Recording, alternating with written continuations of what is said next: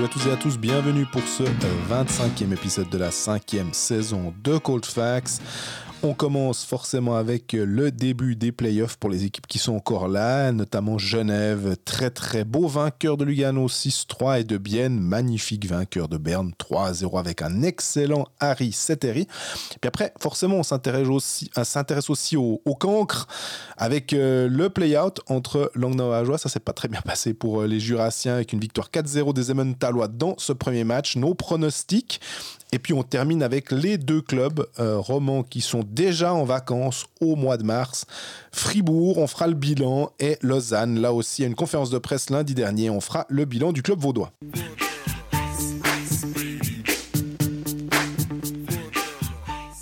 Salut Greg. Salut Jean-Fred, ça va? Ah très très bien. Ça, ça sent le hockey, c'est les playoffs, c'est génial. Euh, on... Ouais, on, c'est un peu comme les joueurs. C'est le moment qu'on attend, j'ai l'impression. Ouais, exactement. Je, euh, on fait des grandes phrases depuis septembre, mais c'est une nouvelle saison qui commence. Donc tout ce qu'on a fait jusqu'à ah, présent euh, ne, sert plus à grand chose pour nous aussi finalement. Et bah, je me réjouis de ces playoffs, je dois t'avouer, parce que parce qu'il y a pas mal de choses qui vont nous intéresser les romans. Alors oui, on va forcément aussi parler de de ceux qui sont plus là, de, des regrettés lausannois et des regrettés fribourgeois, mais euh, bah, honneur aux clubs qui sont encore là. Mais avant, tu as un petit hommage à faire, deux même. Ouais, hommage, c'est peut-être un peu fort, mais non, juste saluer quand même euh, Martini qui va valider sa promotion en Swiss League. Bon, on sait toujours pas comment s'appelle ce club.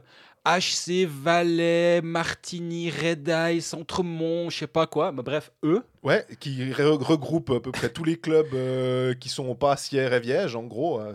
Alors, pour, pour se regrouper mais pas trop loin de chez soi quand même, en fait. ça, ils savent faire. Mais, mais, mais oui, effectivement, c'est une bonne nouvelle de, de voir Martini remonter euh, en Swiss League. Voilà, un roman, ce sera euh, en... Il y aura toujours 10 clubs en Swiss League. Et puis, un tout petit peu plus bas, un cran, un cran ou deux crans en dessous, le hum, bravo à OHC Vallée de Joux euh, de Jérôme Bonnet, qui a validé, quant à lui, sa promotion Première Ligue. Euh, visiblement, ben, j'ai reçu des messages de quelqu'un qui suit la vallée de Joux qui m'a dit Ah, si jamais vous pouvez parler à Colt Fax, ce serait sympa. Et puis, on a plus, il y a eu aussi un tweet euh, de, de quelqu'un qui nous a qui nous a hâté sur les, les, réseaux de la même manière pour dire euh, saluer. Alors, on salue le travail de Jérôme Bonnet et du HC Vallée de Joux. Maintenant, on passe. Juste aussi un petit, petit hommage à Jérémy Gaillan, du coup, qui a annoncé à mon collègue Mathias dans Blick qui allait prendre sa retraite au terme de, de cette saison. Moi, je pensais qu'il était éternel.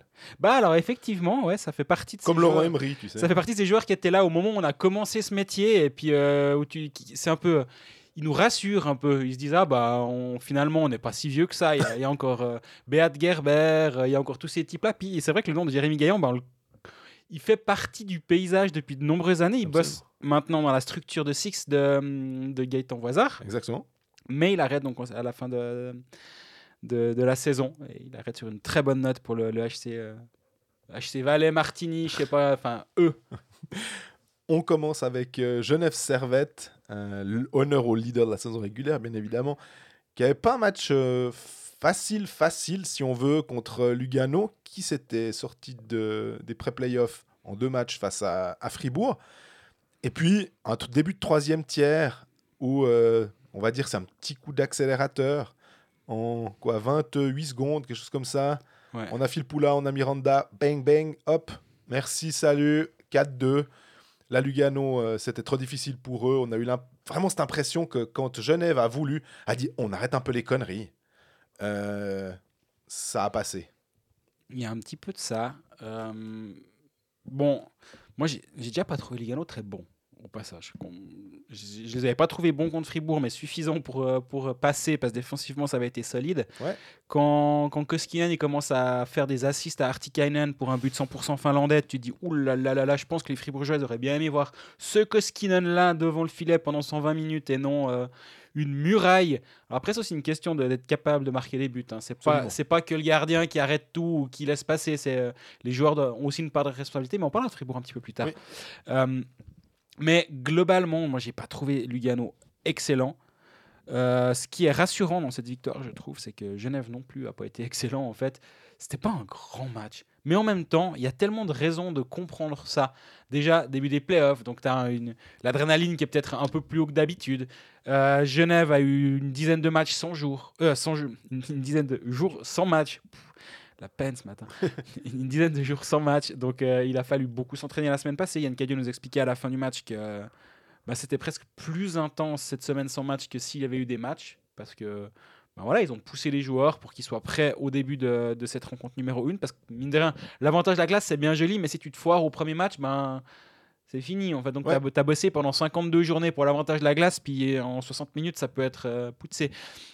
Donc, Genève a pris ce match avec sérieux, j'ai trouvé. Finalement, il y a un. Il y a eu le premier but de Lugano, mais Genève a mis deux minutes pour réagir. L'égalisation de Lugano à 2-2, elle vient de nulle part. Juste avant, Genève a deux, trois grosses occasions. Fin de, premier, fin de deuxième tiers, Genève est très bon. Là aussi, il y a un moment, un temps fort sur lequel ils n'ont pas capitalisé. Là, en fait, je te dis honnêtement, après deux tiers temps, je me suis dit, ouh, ça peut puer. Ça pue un peu cette histoire parce que Genève a tout pour être devant et n'a pas forcément été capable de, faire la différence. Lugano elle devait être exactement là où il voulait. Ouais. À 20 minutes d'en planter encore un sur un malentendu et puis de, de bétonner derrière autour de Koskinen, ça s'est pas passé. Euh, effectivement, ben, Philippe Miranda ont fait en sorte euh, qu'on soit tranquille sur la fin du match. J'ajoute aussi Gauthier Desclous qui a été très solide pendant la, période après le 4-2. Là, il fait deux très gros arrêts, un sur Zanetti et un sur Muller, sauf erreur. Euh, hyper solide, ça n'a pas été le cas sur tout le match. Il a peut-être une petite part de responsabilité sur le deuxième et sur le troisième. Le troisième à coup sûr, même si c'est un, c'est une belle inspiration de Turkauf de, de venir. Euh, je pense que d'avoir une mascotte à Genève avec le même prénom que lui, euh, Calvin, donc euh, Turkauf, ça a dû l'inspirer, j'imagine, ou je sais pas, mais ce tir depuis derrière la cage, c'est un peu vicelard quand même. Donc oui, il est à Desclous, mais, mais donnons du crédit à Turkauf. D'ailleurs, Desclous nous me, l'a expliqué à la fin du match, il a dit ben, bravo à lui, quoi, respect à lui d'avoir osé et tenté ça parce que c'est malin de sa part. Mais euh, à part ça, bah, c'était une des grosses questions, justement, le, poste de gardien. Ils ont choisi d'envoyer Gauthier Desclous devant le filet. Je me demande ce qui va se passer à Lugano. Mais On a une euh, question à ce propos. Ah, vas-y. De, de, Plouf. Euh, lors de la saison régulière, Cadieux a souvent alterné ses gardiens avec Desclous qui jouent à la maison et Maillard à l'extérieur. Pensez-vous qu'il continuera avec le même tournus? Bah, C'est une, une, excellente question et effectivement, je pense qu'on se la pose tous. Euh, je sais pas. Moi, je j'aime pas le on a toujours fait comme ça parce qu'au bout d'un moment euh, on a toujours fait comme ça je sais ce qu'on a pas fait. on arrête de faire comme ça on va dire mais jouer la main chaude en playoff c'est un pari qui peut se tenter mais au bout d'un moment d'établir un gardien numéro un puis dire ben, c'est toi notre homme et puis on, a confiance en toi c'est quand même important je trouve parce qu'à un moment tu pourras plus te dire euh, bon ben le prochain match on envoie lui puis après celui d'après on envoie lui parce que ben, en fait le prochain match sera le match 7 potentiellement puis il n'y a pas de match 8 donc à un moment, tu vas quand même devoir décider. Et cette histoire de repousser en disant non, non, mais on continue d'alterner. Oui, mais tu n'as quand même toujours pas pris de décision et je suis sûr qu'à un moment, il va falloir. Et c'est difficile, je trouve, de, de ne pas établir un gardien numéro 1. Tu te souviens, 2013, euh, l'équipe de Suisse au championnat du monde avec Sean Simpson où il avait fait euh, Gerberbera Absolument. Et il avait fait ça jusqu'à la fin, je crois. Il n'y avait pas eu un moment où il avait dit. Euh, puis la question revenait un peu sans cesse carte finale, demi-finale, finale. Maintenant, euh, tu veux établir quelqu'un, puis c'est en gros, il y répondait jamais parce que il, suivait sa logique. Et en un sens, ça, si, si c'est si c'est euh, verbalisé d'entrée en disant bah non, non, fait, ou, sans le verbaliser, mais si vraiment tu tiens à ton plan, bah c'est l'avantage par contre pour le, pour le coaching que ça. En disant non, non, mais on se pose pas la question. Ouais. Ah oui, il a été blanchi, euh, Gauthier Desclous a été blanchi dans le match 1 avec 73 arrêts. Pas grave, c'est Maillard. Match 2, Maillard prend 8 rouleaux bah, en match 4, il sera de nouveau devant le filet. Est-ce que en faisant ça, tu enlèves complètement de la pression sur les, sur les gardiens en te disant c'est pas lié à leur performance, donc jouez tranquille, jouez votre jeu, faites, faites votre truc. De toute façon, le match d'après, c'est l'autre, mais vous reviendrez dans le filet juste après. J'entends, hein, d'un point de vue euh, management humain, euh, si c'est. Et ça, j'ai aucune idée, honnêtement. J'ai aucun insight sur comment ça se passe euh, entre le coaching staff et les gardiens. Mais si c'est verbalisé en disant vous allez faire comme ci, comme ça, ben pourquoi pas? J'entends en tout cas, si tu veux, c'est pas une question euh, pour répondre, euh, c'est vraiment euh, long story short, mais pour répondre à la question de je pense qu'il y, y, a, pas de, on peut pas dire c'est juste ou c'est faux, c'est bien ou c'est pas bien, c'est pas blanc ou noir. Là, mhm. c'est finalement c'est une façon de faire, et, et, si on si Cadieux nous explique après les playoffs que son plan dès le match 1 et qu'il l'a annoncé au gardien, c'était vous inquiétez pas, quoi qu'il arrive, je vais vous alterner jusqu'au bout. Ça, ça, me ferait marrer et je trouverais ça assez révolutionnaire en plein de guillemets. Parce que peut-être il y a des clubs qui l'ont déjà fait ailleurs, mais malheureusement on ne suit pas. Euh... En NHL, je crois que Vegas avait fait un, une, une, alternance pendant, pendant très très longtemps pendant les playoffs. Euh... On en parlait avant le match, euh, justement avant le match numéro 1 euh, avec notamment un des fidèles auditeurs de, de ce podcast et il nous ont, il m'a sorti l'exemple de Pittsburgh qui doit te parler avec Murray et Fleury à une époque. Oui, mais, mais ce n'est pas l'alternance comme ça. Il y avait l'histoire de blessure aussi Exactement. à un moment. Voilà, tout à fait. Euh, on a une autre question de plouf, c'est votre avis sur le but annulé hier soir à Genève. Je suppose qu'on parle donc du, du but euh, d'Artikainen. Enfin, est-ce que c'est Artikainen ou quoi? C'est Pouliot. Oui, voilà, Pouliot, mais c'est Artikainen qui, qui pousse un peu ou qui, est, qui a vaguement euh, 3 mm de, de trucs dans la zone ou un truc comme ça. Ouais. Moi, on je... a nouveau perdu 5 minutes, on a fini à 23h50 à Genève. Ouais, alors moi, que le moi, match était normal. j'en peux plus, j'en peux plus, j'en peux plus de cette règle honnêtement. Enfin, laissez-les un peu jouer au hockey aussi. Enfin, je sais pas. Je, en fait, ce, cette annulation de but, moi, je l'ai honnêtement pas comprise. Et, et je pars toujours du principe que si je l'ai pas compris, c'est que j'ai pas vu quelque chose. Ouais. J'essaye en tout cas de me le dire avant de faire des grands cris. D'ailleurs, j'ai pas du tout thématisé ça. Tu me diras, c'est beaucoup plus simple de pas devoir le thématiser quand, quand Genève gagne. gagne, qui a pas eu de conséquences. Mais là, il y a ce but. Bon, au passage, ça a fait taire la speakerine. Ça, ça m'a fait, je sais pas, au speaker, speakerine. La, la dame au micro là qui, qui annonce le but, les assists et tout. Puis moi, ça m'a bien fait rire quand même. Attends, attends, attends, attends. Tu vas voir qu'il y a la vidéo. Laisse-les aller avant de faire des grands cris. Déjà, tu nous casses les oreilles. Mais bon, ça c'est petit aparté. Je sais pas du tout si elle nous écoute au cas où. Si c'est le cas, on vous salue quand même. Mais avec une voix pas trop. En ne hurlant pas dans un micro, c'est possible. Euh, ceci dit, euh, et d'ailleurs, pourquoi ils doivent répéter trois fois les noms des joueurs? On n'est pas au foot ici. Je, comprends. Il y a plein de choses que je comprends pas. Mais revenons au hockey, parce que là, on s'égare complètement. Euh, ouais, cette règle-là, j'avoue que moi, je commence un petit peu à plus trop la comprendre. Puis après, du coup, tu te dis, mais dès, dès qu'il y a un micro-contact ou que s'il y a un joueur qui a le bout du pif dans, dans le silo, il y a tout le monde qui commence à dire, ah, mais alors faut l'annuler celui-là, celui de Carr. Il y a trois ans, le but de Carr, on n'en serait même pas été une thématique de est-ce qu'on doit l'annuler ou pas. Desclous, il est hors de sa zone. Lui, il est à moitié par terre parce qu'il parce qu'il s'est fait pousser, pas de problème. Il est seul, il, est, il dérange pas Desclous dans son mouvement, dans sa possibilité de faire l'arrêt. Ben, goal, quoi. C'est Ouais. bon, allez, on va engager, on part pas 5 minutes. Par chance, on n'a pas perdu 5 minutes, mais il y a quand même eu cette, ces 45 secondes que les arbitres donnent tout le temps au coach pour communiquer avec les tribunes, avec euh, les gens en tribune, pour dire est-ce qu'on prend le challenge, pas le challenge, est-ce qu'il y a hors-jeu, pas hors-jeu? Alors, c'était pas le cas ici. Euh, est-ce que est-ce qu'on est qu'on fait un move? Donc, il les laisse vraiment travailler, on va dire, pendant ces 45 secondes. C'est du suspense. Ouais, c'est surtout, bah, je pense qu'il faut qu'il communique un peu. Puis Oui, oui. qu'est-ce que t'en penses? Attends, je regarde la vidéo, paf, paf. Des fois, c'est marrant d'être en tribune juste derrière eux, ce qui n'est pas le cas à Genève, parce qu'à Genève, on est, euh, on est, Tout en haut. on est direction le Salève depuis la glace. euh, si vous regardez la glace, vous regardez la direction le Salève, bah, tout en haut, on est là. Euh, on voit pas ce travail-là, mais à certains endroits, on voit. Et c'est marrant, ils sont tout le temps en train de revenir en arrière, de scruter les images, puis ils savent qu'ils ont 45 secondes pour prendre une décision qui est potentiellement lourde de conséquences. Parce que si tu te plantes là, tu dis non, Deux non, minutes, le but de quart, on va le challenger. Ils le challenge. La, la, c'est non concluant ou je ne sais quoi. Ils prennent deux minutes, ils prennent le 3-2 derrière. Ça te change le match. hein. Euh, donc, ouais, ça, c'est intéressant. Mais moi, cette discussion autour de celui de quart, je ne comprends pas. Par contre, à l'inverse, je ne comprends pas non plus que ce but de Pouliot ait été, ait été annulé. Euh, et encore une fois, peut-être qu'il y a une, une ligne dans le règlement que je n'ai pas. Euh, c'est- pas, mon, c'est pas le, le bouquin des règles euh, qui calme ma table de nuit. Mais au bout d'un moment, là, moi, je sais pas. Moi, cette annulation, elle, m'a- elle m'a un petit peu étonné, je dois t'avouer. Par contre, euh, en parlant d'Artikainen, finalement, lui, ça l'a pas trop dérangé euh, d'avoir été. Bon, il n'a pas été floué d'un but puisque c'était Pouillotte, mais il est quand même. Tu as écrit le Trax, que pour moi, c'est vraiment le. C'est vraiment le, la, définition même de, de Temo Artikainen. C'est qu'est-ce- Tu te dis déjà, bon, sans régulière, tu vois ce type-là, indéplaçable, capable d'aller tout proche du but. Moi, je me dis ça, c'est un bon joueur de playoff. Euh, il sera utile en playoff. Bon, bah, jusqu'à preuve du contraire, ça fait qu'un match, hein, on va se calmer. Mais il n'est pas trop inutile en Ouais, playoff. moi, je trouve que le son le Trax, là, il va assez bien. Je sais pas, moi, j'imagine vraiment, je l'imagine dans la bande, avancer dans la bande comme un Trax qui avance tranquillement. Il va, il va pas aller bien vite, mais il va, Mais il va aller. il va aller. Il peut se passer peu importe quoi devant, il va avancer et puis euh, il va pas être embêté. hein. Et il a, il a été très présent, je trouve, devant la cage. Euh, à un moment, ça m'a, ça m'a presque marqué parce que c'est comme souvent avec lui. Tu sais, que ça, tu sais que le puck va lui venir et qu'il aurait une chance de marquer. Et puis, je me mets à la place des défenseurs qui, qui sont mieux placés que nous. Ils le voient. Hein. Nous, on... Qui sont meilleurs que nous aussi pour jouer au hockey, par exemple. C'est un peu leur travail et ils savent faire.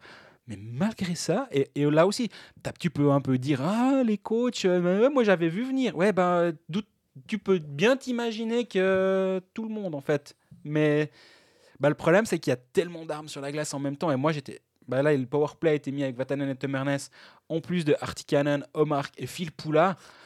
moi, si je suis le coach adverse, je pars du principe qu'on va prendre un goal. tu dis, bon, on va 100% des power play, on les compte comme des goals encaissés et on célèbre une victoire si on tient les 10 minutes sans goal. Comme ça, ça te met un peu moins de pression, tu sais. Tu sais que tu vas prendre un but. Ils sont tellement forts. C'est insupportable presque pour, pour l'équipe adverse. Et euh, bah, Lugano n'a pas vraiment euh, limité les pénalités pour autant. Euh, le power play, si bon soit-il sur le papier, n'a pas été ultra dominant pour autant. Mais voilà, ça, revient sur ce que je disais au début. C'est ultra perfectible ce match de Genève. Il y a plein de petites choses qui font que tu dis, ouais, peut mieux faire. Mais en même temps, heureusement, c'est le premier match des playoffs. Il y a du temps. En plus, ils l'ont gagné sans trop trembler au bout du compte. Oui, à la 40e, tu dis, qu'est-ce qui se passe? Mais après, à la 42e, tu dis, bon, bah, ça va aller. Lugano pas la 58e, on va dire. Euh. Exactement. Lugano, à 4-2, ils, ne reviennent pas parce qu'ils n'ont pas proposé beaucoup de jeux. Je trouve à 55, ils étaient pas si mal, Lugano. Mais après, voilà, c'est un match à l'extérieur. Ils n'étaient pas venus là pour jouer au hockey non plus. Hein. Ils viennent là pour se dire, on veut être le plus loin possible dans le match avec une chance de gagner. On espère que notre gardien fera les arrêts pour nous mettre dans, les possibles, enfin, dans les circonstances pour. S'il peut éviter de donner les pucks à Artikanen face à la cage vide, ça, ça va arranger tout le monde. Oui. Maintenant, ça va être intéressant de, se projeter sur le match numéro 2. Parce que, bah, en fait, la Genève, le seul, le seul truc qu'a fait Genève, c'est qu'ils ont remis la pression sur Lugano. Parce que quand tu joues à la. On revient avec les mêmes phrases que l'année passée. Hein, la série, elle n'a pas commencé tant qu'aucune équipe a gagné à l'extérieur. Et pour l'instant, aucune équipe a gagné à l'extérieur, ni Bienne, ni, euh, ni Genève. On verra ce qui se passe ce mercredi soir. Les séries n'ont pas commencé. Chacun a fait.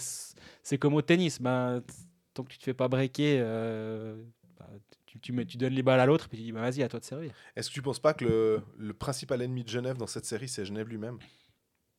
Dans cette série, ouais, je peux. je dirais c'est Genève lui-même et Koskinen. Parce que Koskinen, on l'a vu par le passé dans certaines séries, et je parle pas de celle de Fribourg, mais dans, dans son historique Elite Prospect, on a, on a des statistiques qui sont absolument démentielles. Alors, il, il, jouait, il jouait jamais avec des cônes de chantier non plus, on est bien d'accord. Mais c'est typiquement le genre de gardien qui peut te sortir un match incroyable. Et il n'a pas eu une belle saison. Euh, mais sur cette fin de saison, il redevient solide. Il était très bon au pré-playoff. Mais comme on l'a dit avant, et on en parlera après du côté de Fribourg-Gotteron, je suis pas sûr que la, force de frappe de Fribourg-Gotteron soit celle de, Genève. Et Genève peut vraiment plus mettre en difficulté Koskinen que, que ne l'a fait Fribourg. Mais euh, oui, Genève est peut être son propre, son propre ennemi. De temps en temps, on a, on a vu, hein, Omar n'a pas été très bon, a été très, très a été énormément utilisé. Il a une, j'ai en tête une perte de puck en zone offensive qui amène un 2 contre 1 derrière. Il y a eu deux trois petites imprécisions. Donc oui, il y a ça. Puis je viens, je viens de l'évoquer, il y a les temps de jeu aussi qui m'inquiètent pas parce que je suis pas, pas de nature inquiète. Mais quand, mais quand je vois qu'un Linus marque à 23 minutes de temps de jeu sur le premier match des playoffs, je me dis, bah ouais, c'est peut-être un petit peu trop. Et après, je vois que Marc-Antoine Pouliot a 8 minutes 47 de temps de glace euh, sur, euh, sur un premier match des playoffs. Il n'y a, pas moyen de mettre un tout petit poil plus Marc-Antoine Pouliot sur la glace. Après, tu vois qu'Antognetti, il a 3 minutes 50. Alors, je ne sais pas ce qui s'est passé, mais il a, il a très peu joué. Bertadia, après deux tiers temps, il a 0 secondes, mais ça, c'est pas, ce qui me, pas ce qui me choque le plus, je dois t'avouer. Smirnov, ça a 4 minutes 50. On parle souvent des défenseurs, mais, mais que. Tous mais les joueurs que tu évoques, c'est pas des, des nulos, hein. Donc, euh, non. tu te dis que ça peut peut-être. En plus, à 4-2, euh, peut-être justement euh, faire jouer un peu plus les gars pour garder une sorte de fraîcheur, pas en vue du prochain match, mais simplement euh, pour garder de la fraîcheur en vue du troisième tiers, tout simplement. Mais étant donné que tu marques tellement tôt, bah, ça permet de faire tourner les lignes. Quoi. Mais puis surtout, ben, là, moi, je trouve qu'il faut penser un peu euh, big picture. Et euh, là, si, si, tu, si ton but, c'est les pré es en pré-playoff, puis tu dois gagner 2 sur 3, que tu pousses à fond sur, sur une ou deux lignes, que tu, tu, coupes ton banc, que tu fasses quasi pas jouer ta quatrième ligne, dans laquelle il y a Marc-Antoine Pouliot, enfin, qui joue 8 minutes, c'est un, petit, un jeu un petit peu dangereux. Après, à l'inverse, et laissons voir aussi ce qui va se passer au niveau du, de cette série.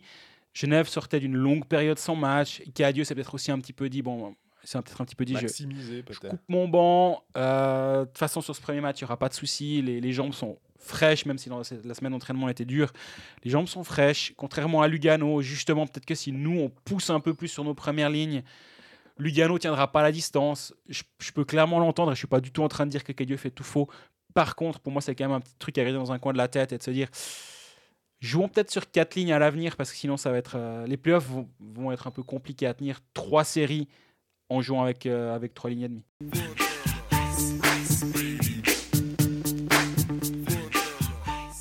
On enchaîne avec Bienne euh, qui a extrêmement bien entamé sa, son, son, sa série derby contre Berne. C'était n'était pas mhm. forcément euh, simple non plus parce que Berne avait un, était dans le rythme encore un petit peu plus finalement que Lugano. Alors il pourrait peut-être être un petit peu plus fatigué puisqu'ils ont eu un match à jouer encore le samedi pour définitivement éliminer Cloton. Mais quand on a euh, une équipe comme Berne, même qu'elle n'est pas euh, exceptionnelle cette saison, loin de là, c'est le genre d'équipe que tu n'as peut-être pas forcément envie de rencontrer euh, tout de suite en, en playoff parce que tu te dis, ah, s'il y a une équipe qui peut se mettre ensemble, avoir une sorte de momentum, puis après il faut quand même aller jouer à la, à la post-finance. Euh, il y a quand même des sacrés joueurs, moi, les, des, des Moser, des Chervet, des gars comme ça qui ont déjà gagné une foule de titres. Tu parlais de Beat Gerber aussi. Ces gars qui ont l'habitude Untersander, j'ai pas trop envie de, jouer contre eux. Mais euh, finalement, ça s'est bien passé. Ça s'est bien passé aussi parce que Vutriche donne le premier but euh, à Bienne. Ouais, alors il donne plutôt le troisième, je trouve. Le, premier, troisième aussi, on est bien d'accord. Le premier, c'est avec le tir de, Grossman. Il, a l'air un peu. Flottant. Flottant, ouais. Puis elle part en lucarne. C'est. Je suis d'accord que Vutriche euh, peut mieux faire. Vutriche peut clairement mieux faire. mais, mais au bout d'un moment, si si ton meilleur joueur, et je parle du point de vue bernois, si ton meilleur joueur a décidé que le hockey sur glace était la cinquantième de ses priorités euh, au moment d'entrer sur la glace à Bienne hier soir, et je parle de Domenico, évidemment tout le monde l'aura compris, ben, au bout d'un moment ça va pas servir à grand chose. Euh, faut même pas venir. honnêtement, le, moi, je j'ai aucune leçon à donner à quiconque ni quoi que ce soit, mais de l'extérieur, moi, quand je vois le foin qu'a fait Di Domenico pour un résultat nul, nul, nul pendant, pendant toute la rencontre. Tu dis, écoute, prochain match, moi je pars avec deux défenseurs étrangers. Déjà, j'ai pas compris pourquoi Golubev a joué. Il se fait. Il est, il est pas terrible ce joueur, honnêtement. Et, puis Tevez, fait hein. une belle fin de saison et j'ai vraiment pas compris ce choix-là. Mais bon, tu dis, bon, bah, on va essayer. Bon, tu, veux pas cadenasser le match 2 à la maison, euh, mais au moment, tu dis, écoute, Ido, tu me casses les couilles, tu sers à rien. Euh, reste en tribune. Ou joue, soit tu joues au hockey, soit tu restes en tribune. Mais là, euh, tu n'aides pas, tu n'aides pas l'équipe. Est-ce que tu penses que le fait, ah, j'avais envie qu'on parle de Di Domenico dans la partie fribourgeoise, mais ma foi, euh, c'est, c'est il est encore à Berne. On en reparlera un peu. Voilà. Est-ce que tu penses qu'il en a, bah, tu dis rien à secouer euh... Je pense pas qu'il en a rien à secouer. Je pense qu'il a une frustration énorme euh, parce que c'est un gagneur, tout le monde le dit, toutes les personnes qui le connaissent. Comme il a déjà signé ailleurs. Non, ça n'a rien à voir. Ah, rien à voir. Bah, S'il finit avec le titre avec Berne, je peux te dire qu'il sera pas mécontent. Il n'a pas gagné 10 000 titres depuis qu'il est arrivé en Suisse. Hein. Je pense que je suis à Ligue B, ça compte pas. Donc, euh, non, non, non, non c'est un gagnant. Ça, alors, j'ai aucun doute là-dessus. Par contre, il faut qu'il aide l'équipe. Là. Et là, il est plus frustré. Il veut, il veut sauver l'équipe tout seul ça marche pas, il s'énerve, donc il est. Euh, c'est une proie, fin de match, c'est une aller, facile. Hein. Je l'ai vu aller foutre une boîte inutile euh, sur euh, le top scorer. Ah, mais c'est les autotamponneuses au bout d'un moment, Dynamico. Tu sais, il est vraiment comme, comme, comme au volant d'une tamponneuse. Il veut taper tout le monde. Il ne il sait pas pourquoi, il sait pas où il va. Tant qu'il tape les gens et puis qu'il bump tout le monde, il est hyper content. Et moi, je, je ne comprends pas ce qui sert. Pour tu, à la fin de match, tu dis, mais faut le bencher parce qu'il y a 3-0. Il va juste s'énerver avec tout le monde. Si ça se trouve, il va se prendre deux matchs de suspension. Il a touché la latte. Euh, ouais, euh, absolument. Sur un tir très, très. Euh, dans un angle très fermé, mais il va quand même choper la latte de cette série. Mais, mais, mais d'avoir une, une, bombe à retardement en face pour bien, c'est du pain béni. Oui. Mais comme tout le monde l'a écrit avant la série et tout le monde l'a dit avant la série, ça va dans les deux sens. Parce que rappelle-toi, le Di Domenico des playoffs de la saison dernière contre Lausanne, où il avait été fantastique, bah, il peut t'aider à gagner une série. Je dis pas qu'il l'a gagné tout seul, c'était pas le cas. Hein. Non mais il était l'une des pierres angulaires du powerplay de Fribourg qui a, qui a permis de, à Fribourg de passer contre Lausanne. Mais à l'inverse, contre Zurich, il, il, se fait sortir au match 4, il prend pénalité de match. D'ailleurs, il a raté le début de la saison avec, euh, avec Berne à cause des playoffs de l'année passée. c'est les deux visages de ce joueur. On a, on a l'habitude. Ouais, c'est la grenade que tu dégoupilles, mais. Ouais, faut juste pas qu'elle saute dans les mains. Et euh, ben, il- si, si Di Domenico joue à ce niveau-là sur toute la série, ça va pas être compliqué pour, euh, pour Bien, je Ouais, pense. mais au-delà de ça, je trouve que là, on, on a l'impression qu'on met un peu le- l'emphase sur euh, Bern, Bern c'est sabordé. Hein, Non, alors ab- absolument pas. Mais non, non, non. faut vraiment aussi saluer le, le- le travail biennois parce que la question qu'on se posait, notamment sur le plateau des pécalistes lundi, c'était de se dire Bien, on sait que c'est une superbe équipe de saison régulière. On a vu, ils, produisent un jeu qui est vraiment chatoyant, euh, qui est intéressant à voir jouer. Et ça fait plaisir de voir Bien sur la glace. Ça fait assez plaisir de voir Genève aussi. Et que finalement, ces deux clubs qui, sont premiers et deuxièmes de la saison régulière, bah, c'est un beau plaidoyer pour le hockey sur glace. C'est une belle publicité qu'on fait à ce sport.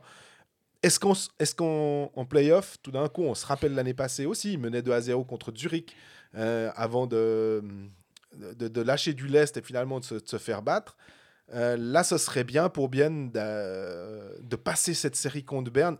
Je pense que ce sera plus simple de jouer Berne que Zurich, ob- objectivement. hein. Euh, Le Zurich de l'année passée face au, Berne de cette année, de toute façon. Euh, mais il y a un très bon gardien à Bienne. C'est Terry qui commence, je crois que c'était son huitième blanchissage, quelque chose comme ça, un 7 en saison régulière, et puis le huitième qu'il fait là en playoff. Euh, c'est quand même vraiment plutôt bien de compter sur un gardien aussi dominant. Euh, là, pour le coup, euh, et pourtant, ils ont Van Pottelberger comme deuxième gardien, mais il y, a- de fortes chances pour que ça soit même pas une question de main chaude, mais que ce soit Seteri qui garde euh, les buts. Il a d'ailleurs re-signé aussi pour une année supplémentaire, ce qui est tout bénef pour, pour Bien. Et quand Rayala commence à marquer des buts, même pas des buts très beaux, quand la ligne de Brunner, Kunsley, et je crois que c'était Ramon Tanner qui était au centre, elle était pas si mal que ça aussi. Finalement, on pouvait se dire, ouais, sans ouais, est-ce que ça va? Moi, la ligne qui m'a impressionné, j'ai regardé le match, euh, c'est l'avantage de ces soirées à deux matchs, puis quand tu es sur un des deux matchs, tu as l'écran avec l'autre, puis tu rates Puis quand il y a 5 minutes pour savoir s'il y a, y y un nez dans la truc, bah, tu peux regarder le match Tu peux tranquille. regarder le match tranquille, surtout qu'en plus il y avait du décalage, donc c'était vraiment parfait. Moi j'ai trouvé la ligne euh, de Salinen, euh, Rayala, Kessler excellente. Ouais. Ils ont campé en zone offensive euh, contre, euh, contre Berne, c'était c'était vraiment impressionnant et moi c'est cette ligne-là qui m'a le, le, plus, euh, le plus plu. Et bah, le, le problème aussi quand tu regardes l'alignement de, de Bienne en l'état, c'est que ton centre 4 c'est Sandro Brugger. En fait tu as l'impression que Sandro Berne, Brugger... Berne. De Berne, ouais. Ouais. Centre 4, c'est Sandro Brugger. T'as l'impression que Brugger, toute la saison, bah, vu qu'on suit beaucoup moins la Swiss League, on sait pas trop où il est, puis pim, il vient. Il pop. C'est c'est la comète, tu sais. Épisodiquement, il repasse à Berne, on sait pas pourquoi. Après la comète de Halle, la comète de Brugger. Exactement. Euh, Il passe un poil plus régulièrement, par contre, c'est chaque année en mars. Mais on parlait du côté de, de Genève tout à l'heure, pour ceux qui n'ont pas écouté des temps de jeu, et du fait que beaucoup de joueurs sont euh, bien, bien, bien au-delà des, 23, des 20 minutes. Et, Et puis des attaquants et surtout. beaucoup d'attaquants et que Temernes au-delà des 20, on n'est pas trop surpris. Carrère et Vatanen aussi. Par contre, moi, ce qui m'impressionne du côté de, de Bien, et on le dit souvent, Oui. mais c'est facile de le dire en saison régulière quand tu, quand tu roules sur les équipes tranquillement, tu fais tes lignes 1, 2, 3, 4, 1, 2, 3, 4. Le plus haut temps de jeu biennois, c'est Victor Leuf avec 19 minutes 30. Et sinon, il y a tout le monde à peu près qui est entre 16, 15, 16 et 17 minutes de temps de glace. Ouais, ça implique tout le monde aussi finalement. Et ça, moi, je trouve que c'est aussi un moyen, de, comme tu dis, d'impliquer tout le monde et de garder tout le monde frais. Et sur la longueur d'une série, si la série venait à se prolonger, parce que vu, vu ce premier match, on pourrait être en droit de, de douter que la série se prolonge. Mais euh, ce, ce facteur-là, là aussi, c'est qu'un match. On verra comment ça évolue, on verra si bien est mené, comment Turmanen joue ses lignes. Parce que quand tu joues ta partition 1, 2, 3, 4, 1, 2, 3, 4 en menant 3-0 assez rapidement dans la rencontre, c'est plus facile justement d'équilibrer tendus et de pas devoir pousser. On est bien d'accord. Donc, attendons de voir jeudi si Bien se retrouve mené, comment, comment ils réagissent. Mais la gestion de Turmanen est exemplaire en saison régulière et finalement elle l'est aussi sur ce premier match des playoffs. Mais c'est ça, j'ai l'impression qu'on est souvent euh, à dire tout le bien qu'on pense de Tormenon de sa gestion-là et qui déroge pas forcément tellement à sa règle. Est-ce qu'on a souvenir d'un défenseur biennois à 27 minutes? Moi, j'ai, sans doute que c'est peut-être arrivé, mais j'ai l'impression que c'est pas dans son ADN. C'est vraiment, euh, ma foi, j'ai X qui est pas là, je mets Y et je vais faire comme si c'était X. Mhm. Ce- que ce soit Kunti ou Ramon Tanner, finalement, ça me pose aucun problème de faire jouer le même temps de jeu à l'un ou à l'autre, sachant que peut-être, alors bien évidemment, peut-être que Kuntis jouerait sur une unité spéciale de plus et qu'il aurait ses minutes en plus, mais on va déjà dire rien que bêtement à 5 contre 5, ce serait kiff kiff. Et pour ça, euh, ben, chapeau. Et donc, euh, on se réjouit de voir ce match à, à Berne euh, jeudi, soir. jeudi soir. Puis finalement, si tu regardes cette équipe de, de Berne, ta quatrième ligne, c'est Baumgartner, Brugger. Alors oui, devant, c'est dense. Lindbergh, Domenico, Ennis, les listes, euh, mhm. je, laisse ça aux spécialistes. mais euh, tu as, quand même du talent sur trois lignes. Mais on parlait avant du côté de Genève, justement, de, de cette capacité à jouer sur quatre lignes qui peut faire la différence en playoff, surtout sur le long terme. Bah là, je suis pas complètement convaincu par cette équipe de Berne. Après, tu pourrais me rétorquer, ouais, mais bon, la quatrième ligne de Bienne, c'était euh, Schlepfer, Froidevaux, euh, Stempfli, et Berchi en 13e attaquant. Hein. J'entends aussi complètement ça. Mais euh, ouais. je pense toujours d'ailleurs que, que Berne peut, peut poser des problèmes à cette équipe de Bienne. J'étais pas convaincu, c'est pas du tout le cas. Mais j'avais mis, je crois, 4-2 pour Berne dans mes pronostics d'avant Pourquoi 4-2 et pas 4-3 Parce que je pense que si Berne. Pour Berne, tu voulais dire, pas pour, Berne. Ah, pour Berne, ok. J'ai mis Berne qui gagne cette série, mais en 6 euh, à la maison. Du coup, tu as une fois un break à l'extérieur, tu gagnes le 6 à la maison, et puis euh, parce que tu vas pas gagner le 7 là-bas. C'était la réflexion là derrière. Par contre, ça doit passer par un Vutriche qui joue à un bon niveau. Oui il va pas être meilleur que série sur une série. Par contre, il doit au moins euh, lui arriver euh, pas trop loin. Et ça passe par Di Domenico qui joue bien. Mais voilà, Bien a, a finalement fait ce qu'on attendait de lui. Solide derrière, ils n'ont pas donné grand chose, grand chose. Le a été bon. Le a été très solide derrière. Grossman, s'il commence à mettre des goals en infériorité numérique en se retrouvant en position d'ailier, magnifique passe de Rayala au passage. Euh, on disait que le tir était un peu euh, feuille morte comme ça pour aller. Euh, mais il est quand même là. Bon, rien que le fait que Grossman se projette et se retrouve dans cette position-là, c'est aussi tout le mérite de cette équipe biennoise parce que ça, aurait pu tout à fait être euh, l'autre attaquant qui était avec Rayala. Puis j'ai trouvé finalement, si on regarde bêtement le, nombre de tirs, on se dit ouais, bon, quand même, Bern a un poil plus que Bien. Toujours la même chose. Hein. Quand une équipe mène, l'autre va forcément pousser. Mais au-delà de ça, je trouve que, que Bien a, pas mal verrouillé la zone autour de cette série. Cette série été bon, mais aussi parce que le slot a été vraiment, vraiment bien défendu. Le, centre de la zone euh, a été cadenassé par. Euh, par les Biennois. Et moi, c'est ça qui m'a beaucoup plu dans ce match.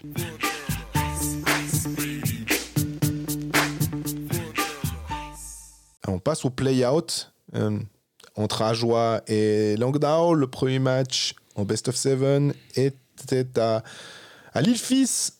Et on espérait aussi forcément quand même une, une belle sortie, une belle prestation d'Ajoie. Et au final, ben, c'est un 4-0 pour Langnau qui ne on va dire qu'il nous surprend quand même un petit peu, mais qui nous surprend pas forcément dans la mesure où euh, bah, la saison régulière c'est une chose, et puis euh, là quand tout d'un coup euh, Langnau a tous ses étrangers, mhm. ça change un peu la donne. Hein.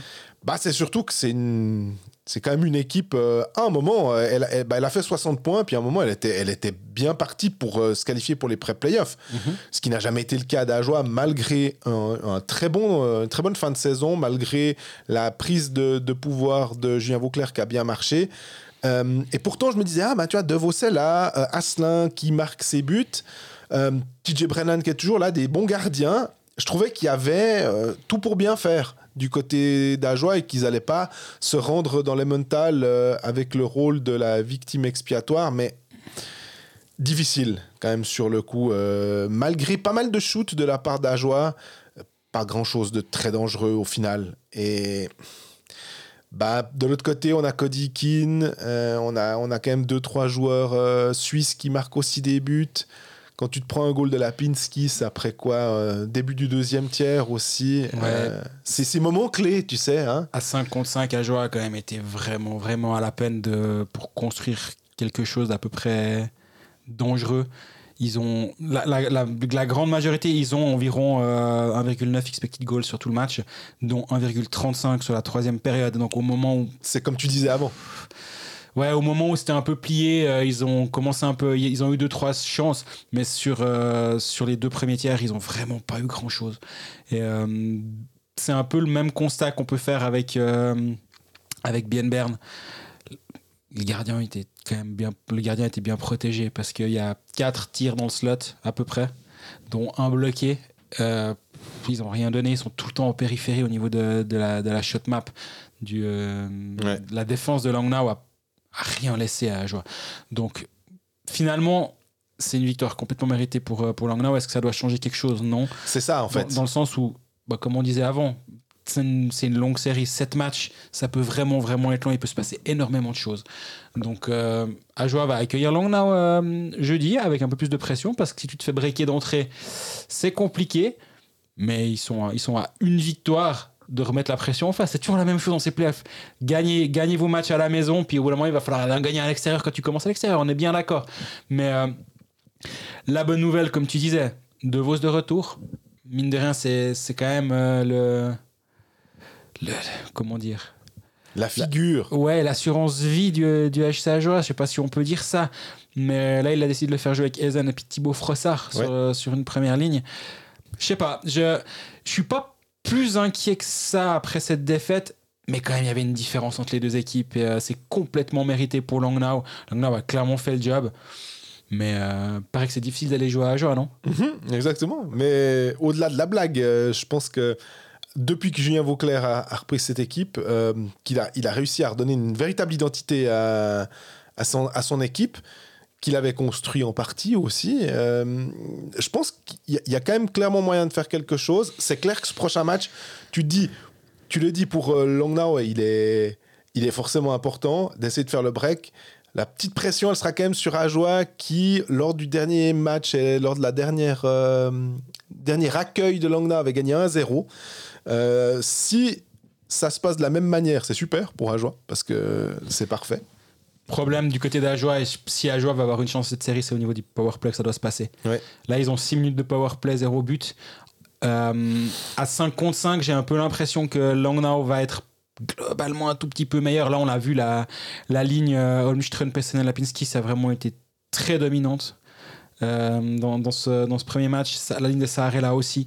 Et à 5 contre 5, ça va être compliqué pour Ajoie. S'ils marquent leur powerplay, si, enfin, s'ils sont bons en powerplay, ils marquent un ou deux buts, ça peut passer. Mais à 5 contre 5, je les ai vraiment trouvés. Ce que j'en ai vu, j'ai, ben, on fait des courtes nuits pendant les playoffs parce qu'on essaie de voir un maximum de trucs. Mais euh, ce, qu'on voit aussi au niveau des statistiques, le jeu à 5 contre 5, ils sont à la peine. Mais on va pas faire les étonnés dans l'absolu. Euh, a quand même pu se préparer aussi. Alors, il a fallu accepter, il y avait une sorte de contre-coup en fin de saison. Euh, ils ont aussi reposé un peu leur leader, comme Sarierevi et puis Sarella. Mhm. Euh, honnêtement, euh, Sarella, c'est plus de 20 goals en saison régulière. Sarierevi, il a été un des meilleurs défenseurs de cette ligue lors de la saison régulière. Malgré tout le bien qu'on pense de TJ Brennan et les buts qu'il marque et tout, c'est quand même la légion étrangère de Langnau et il manque Michaelis c'est fort et c'est assez jeune aussi. Moi, c'est ça qui me qui m'impressionne. Et finalement, euh, on parlait de Devos euh, et on parlait pas d'Azen, mais on, les on, les dissocie rarement finalement. on dit ah ils sont capables de jouer en National League, ils l'ont prouvé, ils l'ont prouvé. Bah, j'ai l'impression que finalement pour eux c'est encore un un petit pas supplémentaire de prouver qu'ils peuvent être bons aussi dans une série un peu à la vie à la mort finalement. Et, plus cette série qu'une éventuelle euh, série contre le vainqueur de Ligue B enfin de Swiss League c'est à eux de montrer aussi qu'ils sont là. Et juste pour dire les gars vous vous nous avez pas enterré après le 4-0 mais on est, on est là. Moi, de ce que je disais aussi euh, sur le plateau des PKI, j'attends beaucoup de Frédéric Gauthier. Oui. Parce que je pense que c'est un joueur dont le profil, on parlait d'Artikainen, c'est un profil qui me semble être là aussi taillé pour ces combats-là. Peut-être qu'en saison régulière, il va aller gagner des engagements, il va aller un peu gratter, ça va se voir, mais il peut peut-être plus passer inaperçu et que tout d'un coup, quand il va falloir aller chercher quelque chose, euh, que ça sera sans doute serré, parce que j'imagine quand même des matchs un peu plus serrés que ce 4-0, qui sera diablement efficace, parce que toi, tu, tu vois. En fait, c'est vrai, je suis assez d'accord avec toi. Avec si à joie on, parle beaucoup d'Azen et de Vos, c'est qu'effectivement, c'est eux qui vont devoir être capables de marquer. Mais si tu dois être bon à 5 contre 5, ça passera par un centre capable de jouer défensivement de la bonne manière contre, contre justement des lignes où tu as des Sarela, des Ikin, des joueurs qui sont quand même super bons. Et euh, pas négliger le fait que à la maison, jeudi, Julien Vauclair aura le dernier changement. Mais il me semble qu'on n'en parle jamais en saison régulière, mais quand tu dois commencer à faire des ajustements, quand tu commences à voir que ces deux lignes-là ont eu de la peine contre telle, ligne, peut-être de matcher différemment tes lignes, ça peut être une, arme tactique dans les mains de Julien Vauclair pour justement essayer d'être un, tout petit peu meilleur à 5 contre 5 en matchant ta ligne à de Vos avec peut-être une quatrième ligne adverse ou une troisième ligne adverse si c'est possible. Et euh, c'est sur ce genre de petits détails là que j'attends Julien Vauclair pour voir si ça, si ça peut faire un petit peu la différence. Jouer sport, un jeu de la loterie romande. Bon, on vient de faire des théories sur euh, les trois premiers matchs de, de nos romans, du coup, qui jouent tous le même soir. Pour les pronostics, c'est bah, simple pour nous. On va se concentrer sur le match 2 de ces trois séries. Les codes sont déjà disponibles sur le site de la Loro. Donc les matchs sont Ajo Longnau, Berne, Bienne, Lugano, Servette. Sans voir les cotes, toi, tu, te, tu, tu, fais confiance aux équipes à domicile pour gagner ou bien tu, tu nous vois une petite surprise? Bah, On vient de parler d'Ajoie. Et je me dis que peut-être la cote de ces. deux contre un, Ajoie. Ouais, je dis ça doit être la cote la plus intéressante finalement. Euh, et pour une équipe à domicile, euh, en plus, je me dis qu'ils doivent absolument aller chercher quelque chose. Je dis pas que Lugano et, Berne ne doivent pas aller chercher quelque chose, bien évidemment, mais je me dis quand même qu'il y a joie. En plus, si tu me dis a deux, ah, j'aime bien. C'est pas évident. Hein. Je, moi, je, alors historiquement, c'est quand même quelques années que, que je parie. Les playoffs, c'est un peu le moment où je me calme un peu, on va dire continuer de jouer des petits trucs, de faire des combos, des machins comme ça, des paris combinés. Mais c'est difficile. Je, je, me rappelle un, des. Alors, on va parler un peu de, de, long. Il y a longtemps, une, euh, en 2008, ça fait erreur. Non, je sais plus, je sais plus l'année. Mais la série Fribourg-Berne ou Fribourg 8 euh, sort Berne, c'est plus tard d'ailleurs. Euh, et Fribourg commence à battre Berne, je me dis ouais mais Berne va gagner, va gagner derrière, du coup tu, tu joues Berne, puis ils reperdent, puis tu t'entêtes, puis tu rejoues Berne. Puis en fait chaque fois, il y, a des fois des dynamiques dans des playoffs, en, en une semaine tu peux avoir les, planètes qui s'alignent, et un peu moins de rationalité on va dire qu'en saison régulière où tu as des tendances, il y a moins de sauts, de dans, les, dans les deux bah, Tu joues tout le temps contre le même aussi. C'est ça. Et c'est... Tu te connais par cœur. Donc c'est vrai que c'est une période qui est un peu difficile. Ça veut pas dire qu'il n'y a pas de, de, de paris intéressants à Non, mais ça veut peut-être dire aussi, on peut, on peut le, le, dire, je pense, de peut-être mettre des, des sommes moins importantes. Euh, en se disant c'est plus volatile. Donc euh, c'est, tout à fait une option. Moi j'aime bien Servette à Lugano, je dois dire. Oui. Moi je vois bien Genève aller faire le break à Lugano. Euh, j'ai pas été impressionné par cette équipe de Lugano. Servette à 2,40. Mais je te euh. dirais que si Lugano veut absolument, est-ce que on peut aussi peut-être se dire, ça veut pas dire qu'il y aura de toute façon un vainqueur, mais comme il y a les, prolongations à la mort subite d'ailleurs, en parlant de mort subite, excellent format euh, qui a dû te prendre un temps, pas possible à faire. Ça a pris 2-3 euh, heures. Sur les, les, matchs les plus longs de, de l'histoire, notamment le match de, de, Genève et puis le Lausanne-Fribourg de l'année passée. avec cette mort subite là, je me dis, bah forcément, il faudrait peut-être plutôt parier soit alors le match nul, pour le coup, après 60 minutes, ou alors faire euh, prolongation et tir au but inclus, si on veut, mais même s'il n'y a plus les, les tirs au but. Je suis en train de regarder euh, quelle est la cote pour Genève avec plus d'un but d'écart. Ok. et en me disant, les playoffs, c'est de toute façon le moment où même dès que tu sors ton gardien, quoi qu'il arrive, tu vas un peu tenter ton va-tout à la fin, quoi qu'il arrive, même à 4-2, euh, tu. Enfin. Oui. Et euh, Genève est à, à 3,25 et je sais pas, j'aime beaucoup cette cote, je dois avouer. Ça va à l'inverse de ce que je disais il y a deux secondes en disant qu'en en playoff, je, je, parie un tout petit peu moins. Mais euh, Et puis Berne, est-ce que Berne te tente finalement face à. Euh, ou bien te tente face à Berne justement d'aller gagner à la. À la base, je t'aurais dit, même le match 1, j'aurais peut-être pu imaginer mettre un tout petit, petit quelque chose sur Berne, je ne l'avais pas fait. J'avais zéro pari de, de, mon côté sur ce match 1. Euh, justement, que pour, pour la, raison que j'ai dit juste avant, c'est que je, fais très gaffe en playoff. tu regardes un peu les premières tendances. Et euh, après ce match 1, je me vois mal mettre de l'argent ni sur Berne, ni sur Berne. Ni sur Berne. Après, euh, comme tu disais avant, il y a le match nul à 3 Si tu sais pas qui va gagner, ben, je joue le match nul. Mais non, moi je, moi je pense que je suis assez sûr, je serai sur, sur Servette.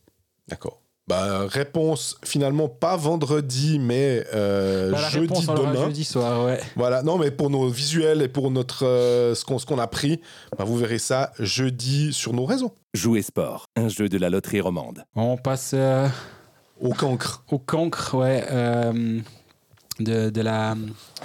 Au vacancier, ça dépend. Ouais, alors voilà, parce que c'est pas, c'est pas un cancre. Ouais. C'est, pas les bons élèves, c'est pas les mauvais élèves qui font les heures supplémentaires et qui doivent faire des rattrapages. C'est, ouais, c'est ceux qui sont en vacances, comme tu dis. C'est Fribourg et Lausanne. On va commencer par Fribourg. Euh, on va prendre le club le plus frais dans nos esprits. Quoique, il y a eu la conférence de presse de Lausanne HC. euh, J'y étais, c'est bien. en plus, mais on, on en vient, on y vient juste après. Euh, Il y a beaucoup de choses à dire sur Fribourg. Moi, Ouais. je te propose une chose. Euh, on met de côté les pré-playoffs contre euh, Lugano. Bref, ils n'ont pas été foutus de marquer un but. Ils se sont créés des occasions. C'est la saison de Fribourg-Gotteron. Euh, tu sais, c'est euh, le, le résumé de, de l'épisode d'avant dans Netflix. Quoi. Si, si tu veux résumer la saison de Gotteron euh, pour rien avoir loupé, tu mets les deux matchs là. euh, Previously on Fribourg-Gotteron. c'est exactement ça.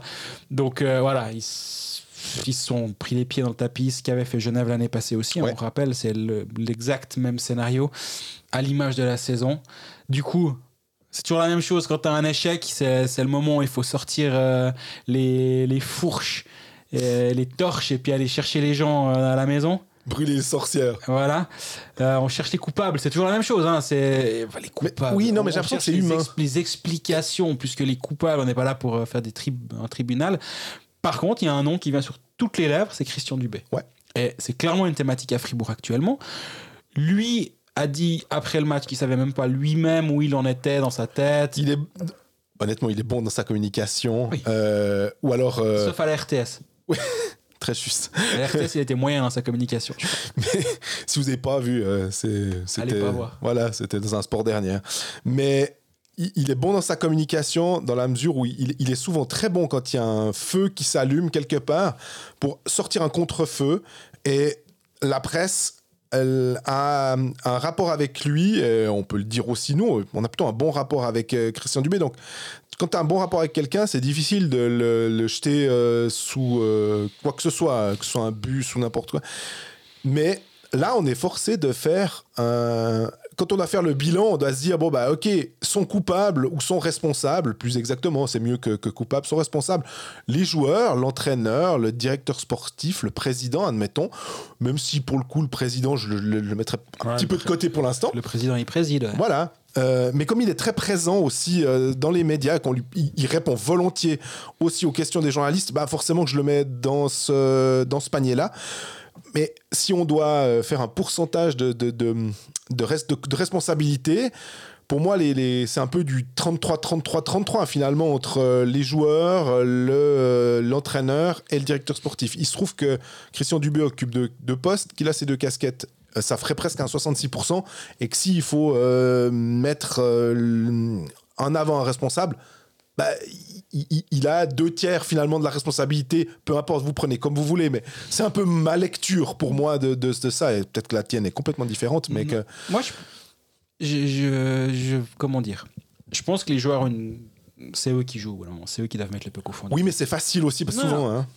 C'est eux qui doivent mettre le, mettre le puck au fond du but. Ils ont les occasions. En termes de jeux produits sur la saison, Fribourg est quasi la meilleure équipe de la ligue. Mhm. En termes d'expected goals, en termes de Corsi, en termes de qualité de la défense. Parce que si Connery était bon pendant une vingtaine de matchs, c'est aussi parce que le système défensif de Fribourg-Gotteron était excellent. Ouais. Les joueurs également. faut pas non plus faire l'inverse. Quand Fribourg est excellent, c'est les joueurs qui sont excellents. Qui, appliquent ce qu'on leur dit de faire, mais c'est eux qui sont excellents. L'année passée, quand Fribourg va en demi-finale, les joueurs ont été excellents. C'est les joueurs qui ont marqué les buts, qui comptent au moment. où Le power play était excellent.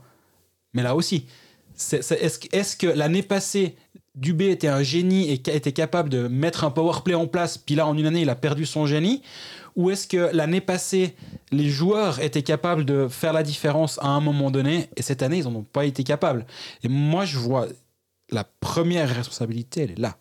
Il y a des joueurs, l'année passée, je vais te donner deux noms. Samuel Valzer, Nathan Marchand. Et Je ne dis pas que c'est eux les coupables, Non. attention. Mais c'est des, ça te met en avant, je trouve, des joueurs qui étaient en surperformance, certes, mais qui n'ont pas performé au même niveau que l'année passée. Le problème, c'est que l'année passée, ça a généré des attentes. Fribourg élimine Lausanne en quart de finale, c'était une belle série. Euh, Fribourg joue Zurich en demi, se fait, se ramasser contre Zurich, mais tu te dis, bon, bah, c'est naturel aussi, humainement, de se dire, bah, le club a franchi une étape maintenant. Bah alors, bah, il y a la prochaine étape à franchir. Et du coup, tu as des attentes qui sont générées. Tout le monde a signé son contrat. Au- Aussi avec une fenêtre, il faut le reconnaître. Notamment, je, je vais mettre toute cette histoire-là avec euh, le contrat de Raphaël Diaz, finalement, où tu as pendant. Bien sûr. Tu as, un cycle, comme on, le, comme, l'on- comme on le dit pour Genève. À un moment ou un autre, Genève va devoir re-signer tout le monde, va devoir peut-être Ou, faire des choix. hein. rajeunir des cadres, à part Philippe Poula qui peut jouer quand il- jusqu'à l'âge qu'il veut, il sera toujours bien, le bienvenu, mais les autres. euh, à un moment, ça génère aussi des attentes, générées par le jeu sur la glace.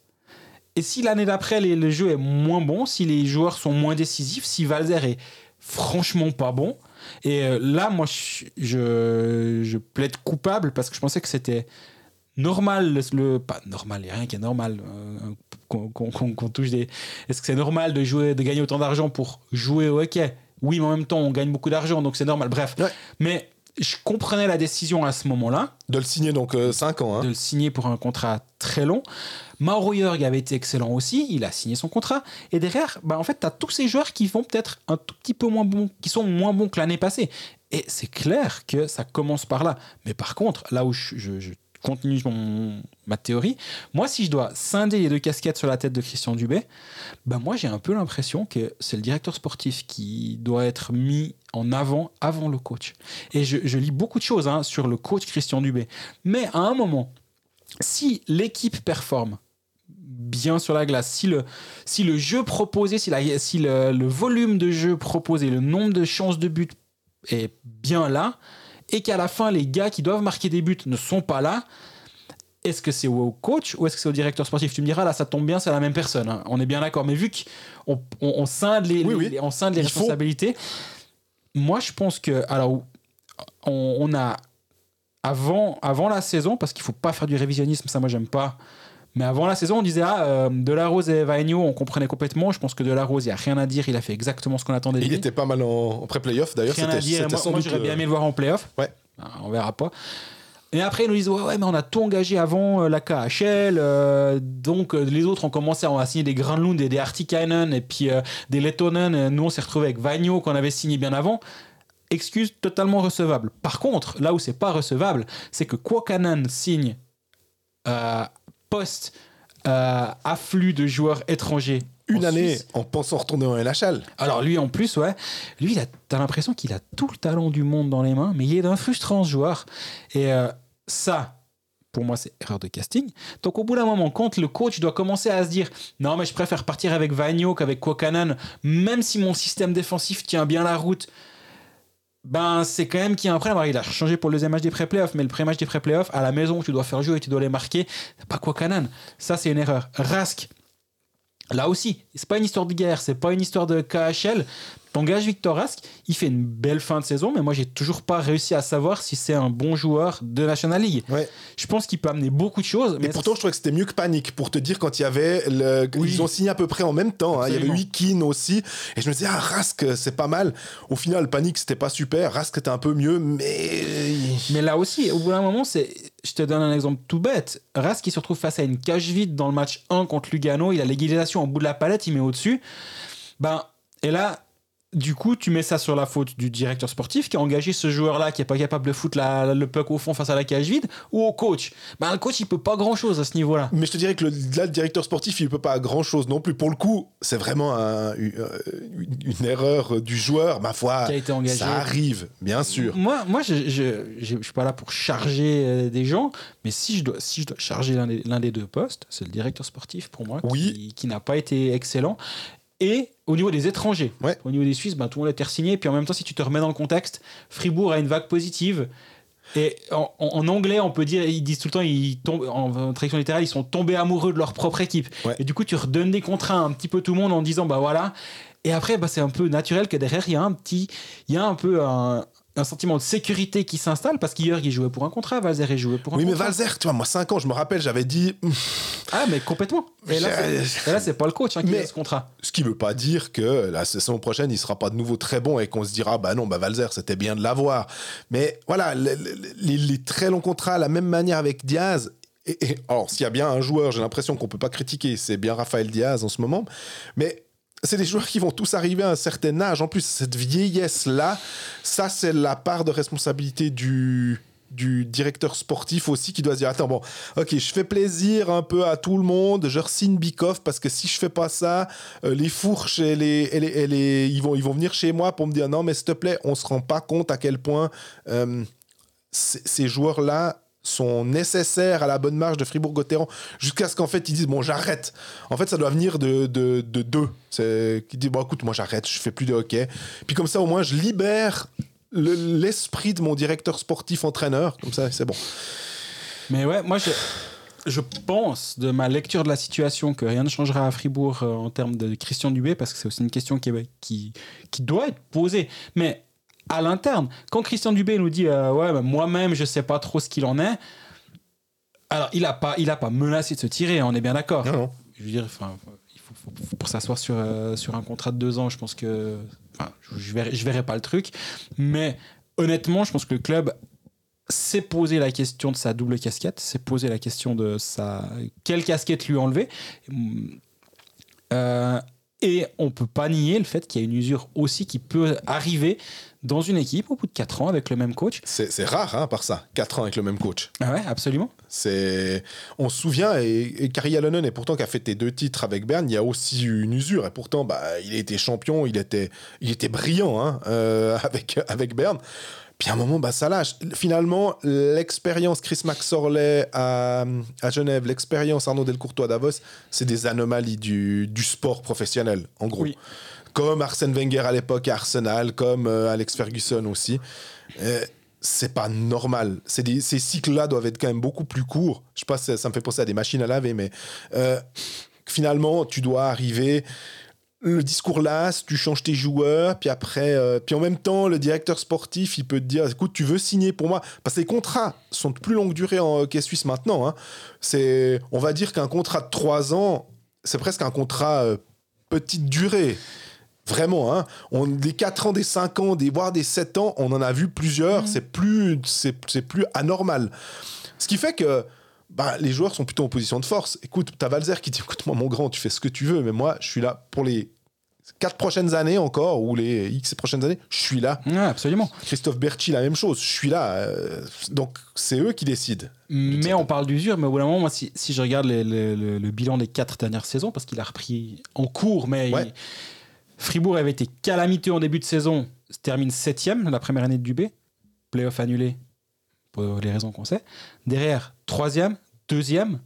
C'est pour ça aussi qu'on disait ça a généré des attentes. Alors oui, troisième éliminé en quart de finale, on est bien d'accord. hein. Contre Genève, hein. Voilà. Ouais. Deuxième demi-finaliste. Là, tu te dis, bah voilà, ça, ça avance dans la bonne direction. Et il y a un mois, c'est là aussi où c'est. Moi, j'aime. Tu disais, j'aime pas, j'aime pas rési- faire du révisionnisme. Il y a un mois, on disait quoi? C'est bah, Fribourg, ils sont en train de.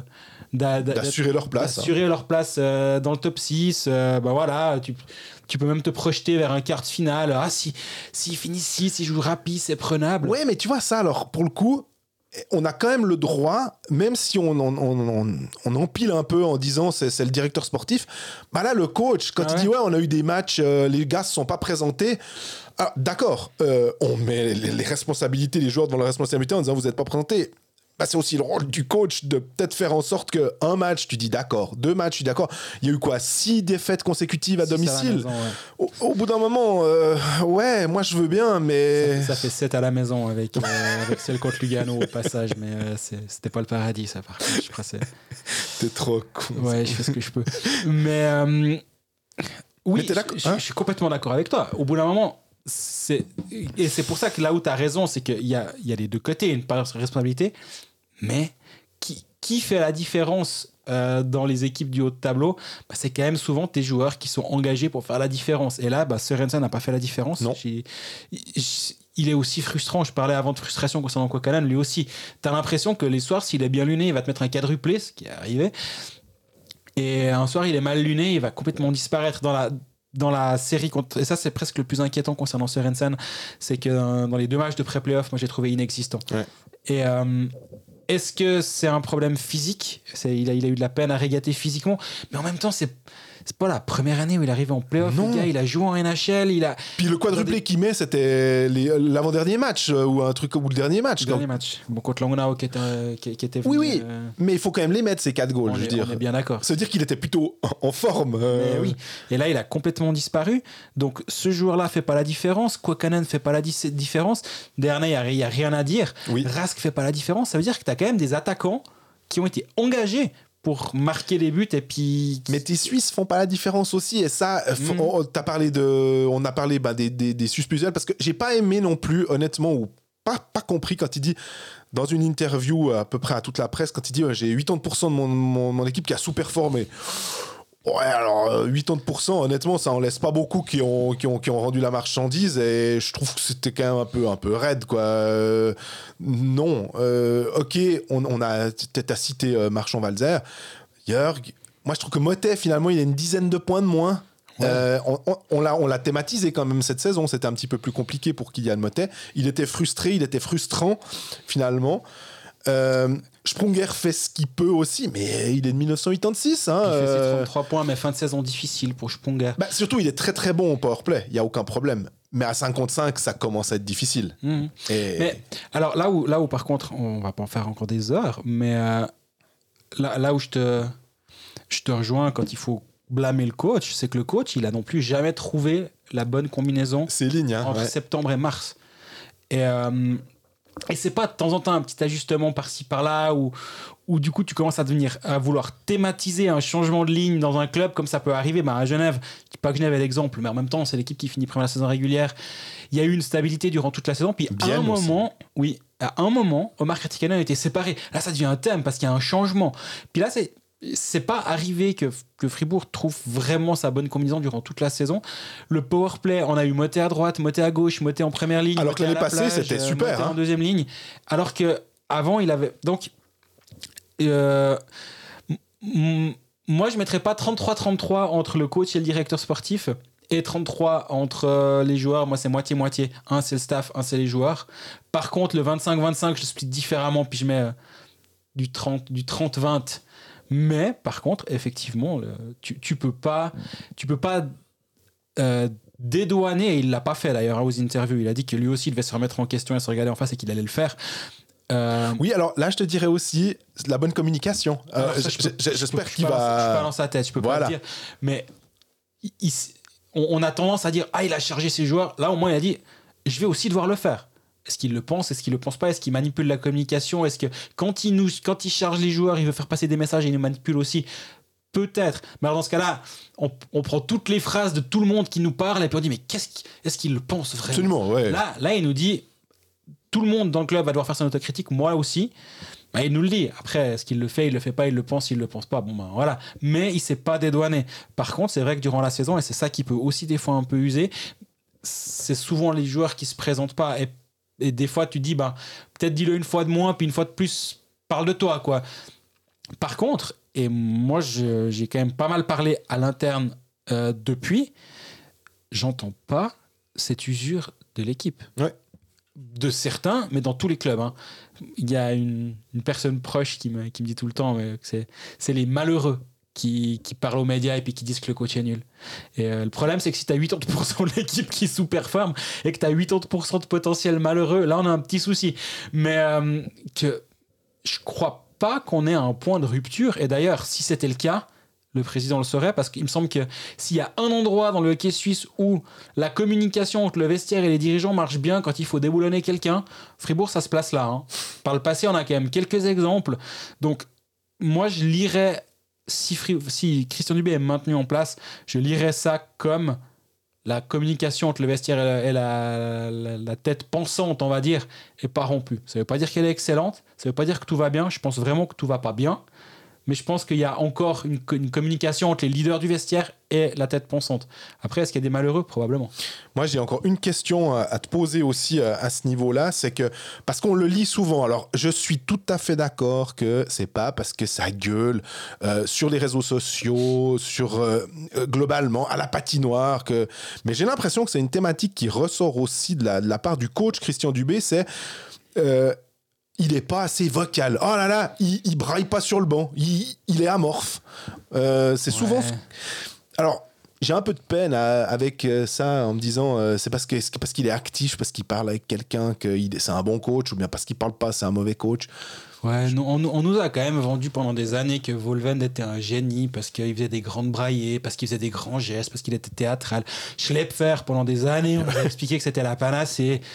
Il y a, il y a eu une phrase qui m'a qui m'a marqué de Stéphane Rochette à l'époque quand il y avait Schlepfer où il disait je crois que c'était au Bucalist qu'il avait dit dire ça il a dit il faudrait faire une comparaison de Schlepfer quand il y a la lumière rouge sur la caméra à côté de lui et quand il n'y a pas la lumière rouge sur la, caméra à côté de lui la différence de comportement quand il est filmé ou non.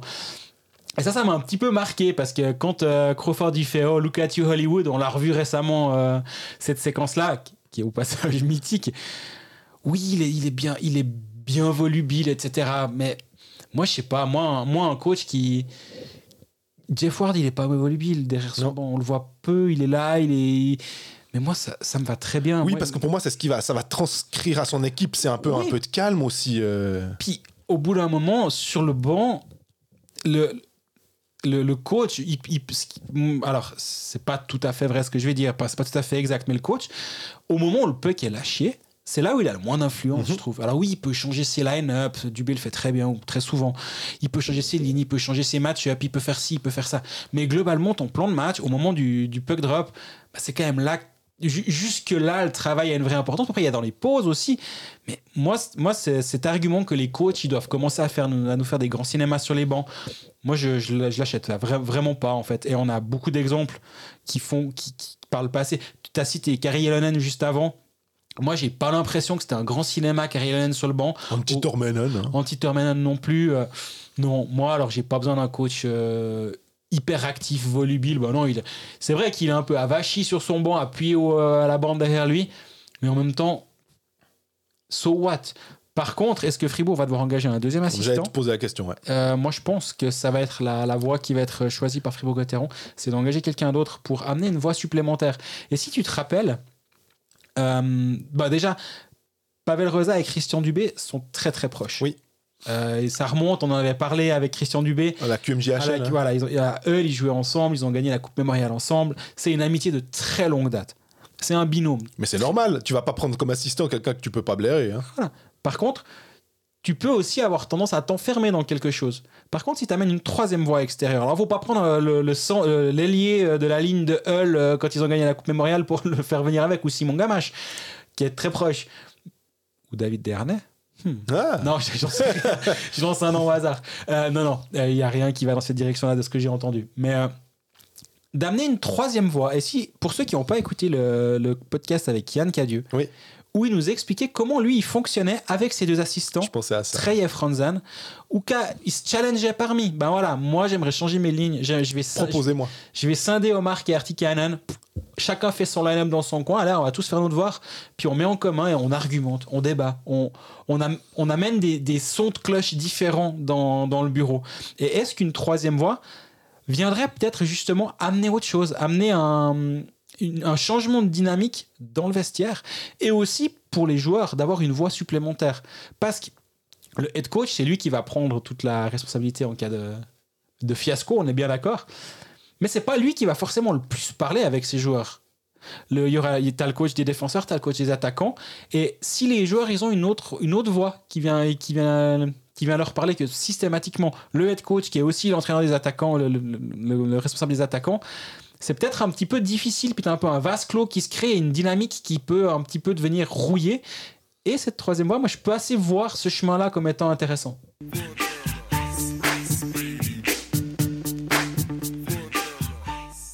Et puis on termine avec euh, le Lausanne Hockey Club qui est en vacances depuis un petit peu plus longtemps que, Fribourg. Ça s'était joué euh, finalement, concours circonstances, je sais pas comment on peut dire, euh, les boules euh, qui avaient à tourner, euh, il y avait une option où c'était Lausanne. Une boule noire et puis 25, ouais, c'est ouais, Motus. Motus et puis ça a fait ah, ah, ah, ah, pour Lausanne parce que les autres adversaires ont tous gagné, Lausanne a perdu, Lausanne peut s'en prendre qu'à lui-même, 8 à 1 contre Bienne, 5 à 0 contre Zouk sur les deux derniers matchs, c'était une cata, peut-être qu'ils étaient trop contents de se dire ouf, on n'est pas, on n'est plus 13e, on n'est plus sous la menace de ce, de ce play-out. Et puis, euh, bah, le bilan, euh, il a été fait euh, aussi. alors, pas tellement. c'est clair qu'ils sont pas revenus forcément sur ce qui a pas. Ce qui a, Ce, ce qui est un bon choix. ce qui a cloché, tu dis sportivement. dans la communication parce qu'en fait t'as tellement t'as j'allais dire t'as tourné une page non t'as fait t'as fermé un livre puis t'as- t'essayes t'essayes d'en ouvrir un autre. Et finalement de revenir sur le livre d'avant euh, qui s'est mal terminé. Non. On repart à zéro. On parle on, regarde vers l'avant. Je pense que c'est un bon moyen de communiquer. On parlera de la communication dans pas trop longtemps mais ça c'est ça j'ai trouvé que c'était une bonne approche. Ouais. Bah pour dire, euh, c'est qui c'est qui a beaucoup parlé. euh, le, président de Preux a dit qu'il restait euh, parce que il avait un moment, alors qu'à un moment il était plus très chaud. euh, une cérémonie qui rester. était organisée qui a été annulée à la DER Ok, ah, tu vois. saison Euh, donc, euh, depuis que Petr Svoboda est parti, depuis que ça, ça s'est réglé, finalement, il a accepté aussi ce qu'il expliquait que Gregory Finger et les autres membres avaient envie qu'il reste. Et il a dit Bon, bah, je vois pas pourquoi à ce moment-là, vu la bonne dynamique, finalement, je reste. Euh, Chris Wolf a beaucoup parlé aussi. Euh, finalement, euh, au niveau des spectateurs, on, pourrait- on aurait pu se dire que c'était pas génial. Ils ont fait plus 13%, je crois. Donc, ils, étaient presque oh, bah, ils vont pas dire satisfaits parce que c'est le sportif qui joue le plus, mais compte tenu des circonstances, pas si dommage que ça. Et puis, euh, au niveau sportif, sans revenir sur le sportif de la saison euh, passée, ils ont aussi beaucoup parlé de l'avenir, forcément, en parlant notamment des joueurs qui euh, allaient venir et qui allaient partir. Et il y a deux signatures qui sont euh, intéressantes. Il y en a une, c'est toi qui avais euh, levé le lièvre, on va dire, c'est Antti Suomela, euh, MVP du championnat de Suède. C'est plus gros qu'un lièvre ça par contre hein. 37 goals en 51 matchs de saison régulière avec un club suédois que je vais pas me risquer à prononcer non parce que personne est- va se risquer à ça trop compliqué et que euh, il a fait une magnifique saison on peut aussi et puis Christian Juice euh, le défenseur de Zug les deux ont signé pour deux saisons on se dit ah enfin voilà des non mais vraiment tu te dis C'est honnêtement une pige à Lausanne, non Deux ans. Ouais. Mais enfin, des contrats, des longueurs de contrats qui sont euh, en accord avec ce qu'on connaît Mmh, finalement, absolument. où tu te dis, ouais, prendre le risque d'un an, puis qu'après il t'échappe, donner de plus, Puis ça prend pas. ouais, bah. Euh, aussi une surprise, et puis, puis Juice finalement, euh, bah, honnêtement, euh, On l'avait, on l'avait dit au moment où ça avait, ça avait commencé à bruisser. que dire de, de un- mal sur une. un- sim- bah, c'est surtout pas le but. C'est un défenseur qui est solide, qui connaît le championnat de Suisse. Moi, j'aime presque mieux la signature. Si je dois décider laquelle Absolument. me plaît le plus, j'aime presque mieux celle de Juice que celle de Suomela. Complètement. Non pas qu'elle me plaît pas, celle de Suomela, c'est un sacré coup. Mais Juice, c'est un défenseur qui est habitué au championnat de Suisse, qui connaît ça, qui est, là, qui est habitué, qui est acclimaté ici, qui a eu du succès. Euh, moi, je. Ah, moi j'ai rien de négatif. En fait, Sur- Juice, sur pour moi, Juice, je vois. pense, je pense vraiment que c'est un, un très très très très gros coup. Suomela, il, il vient avec un point d'interrogation. Je sais que tu as posé la question sur la, le- la NHL, euh, que l'agent a dit qu'il n'a pas de contact ou quelque chose comme ça. Voilà. Moi, on me dit quand même que l'équipe suédoise, euh, où il y a pas mal de bois morts, était sacrément scoutée euh, en fin de saison par des gens de NHL qui venaient voir beaucoup, beaucoup de matchs. J'ai un scout qui était présent et qui m'a dit qu'il y avait du monde. Et c'était c'était pas pour voir euh, c'était pas pour voir le, le joueur de le 13e attaquant euh, jouer que c'était surtout pour lui ça veut rien dire Bon, ils ont une première ligne qui était incroyable, hein, par ça.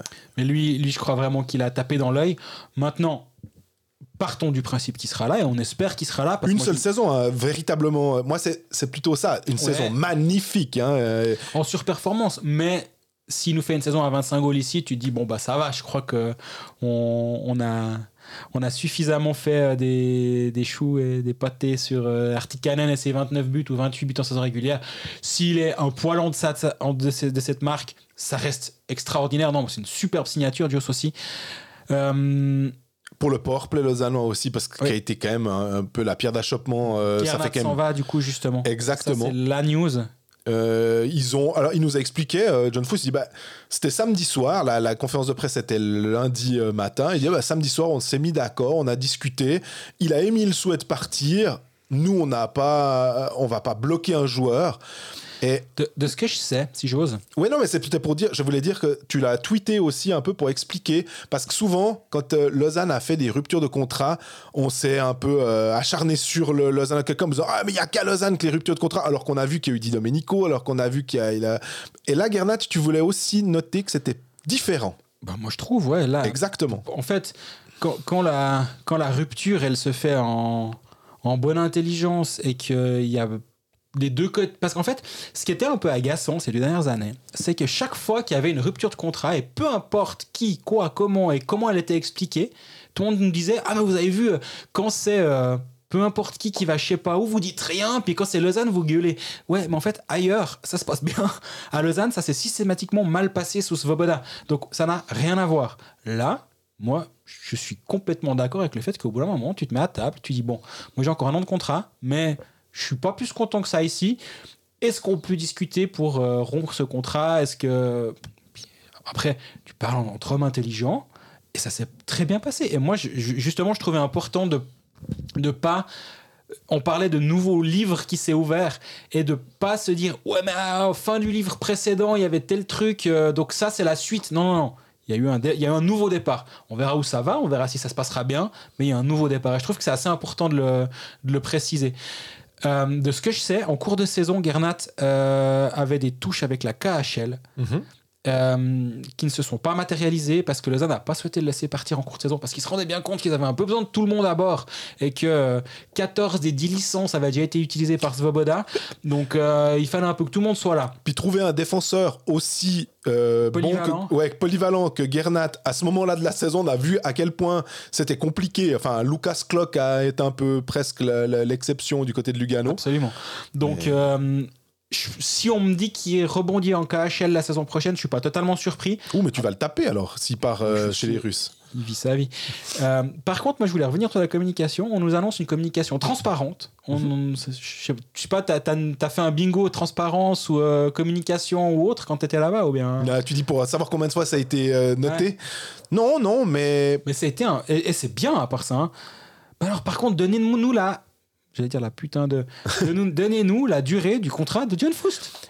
Pourquoi tu fais oui on veut être transparent. Alors bon notre propriétaire on sait pas qui c'est. Ça peut être euh, monsieur qui sert les cafés. On sait pas quelle tête il a. Donc peut-être c'est lui Gregory Finger.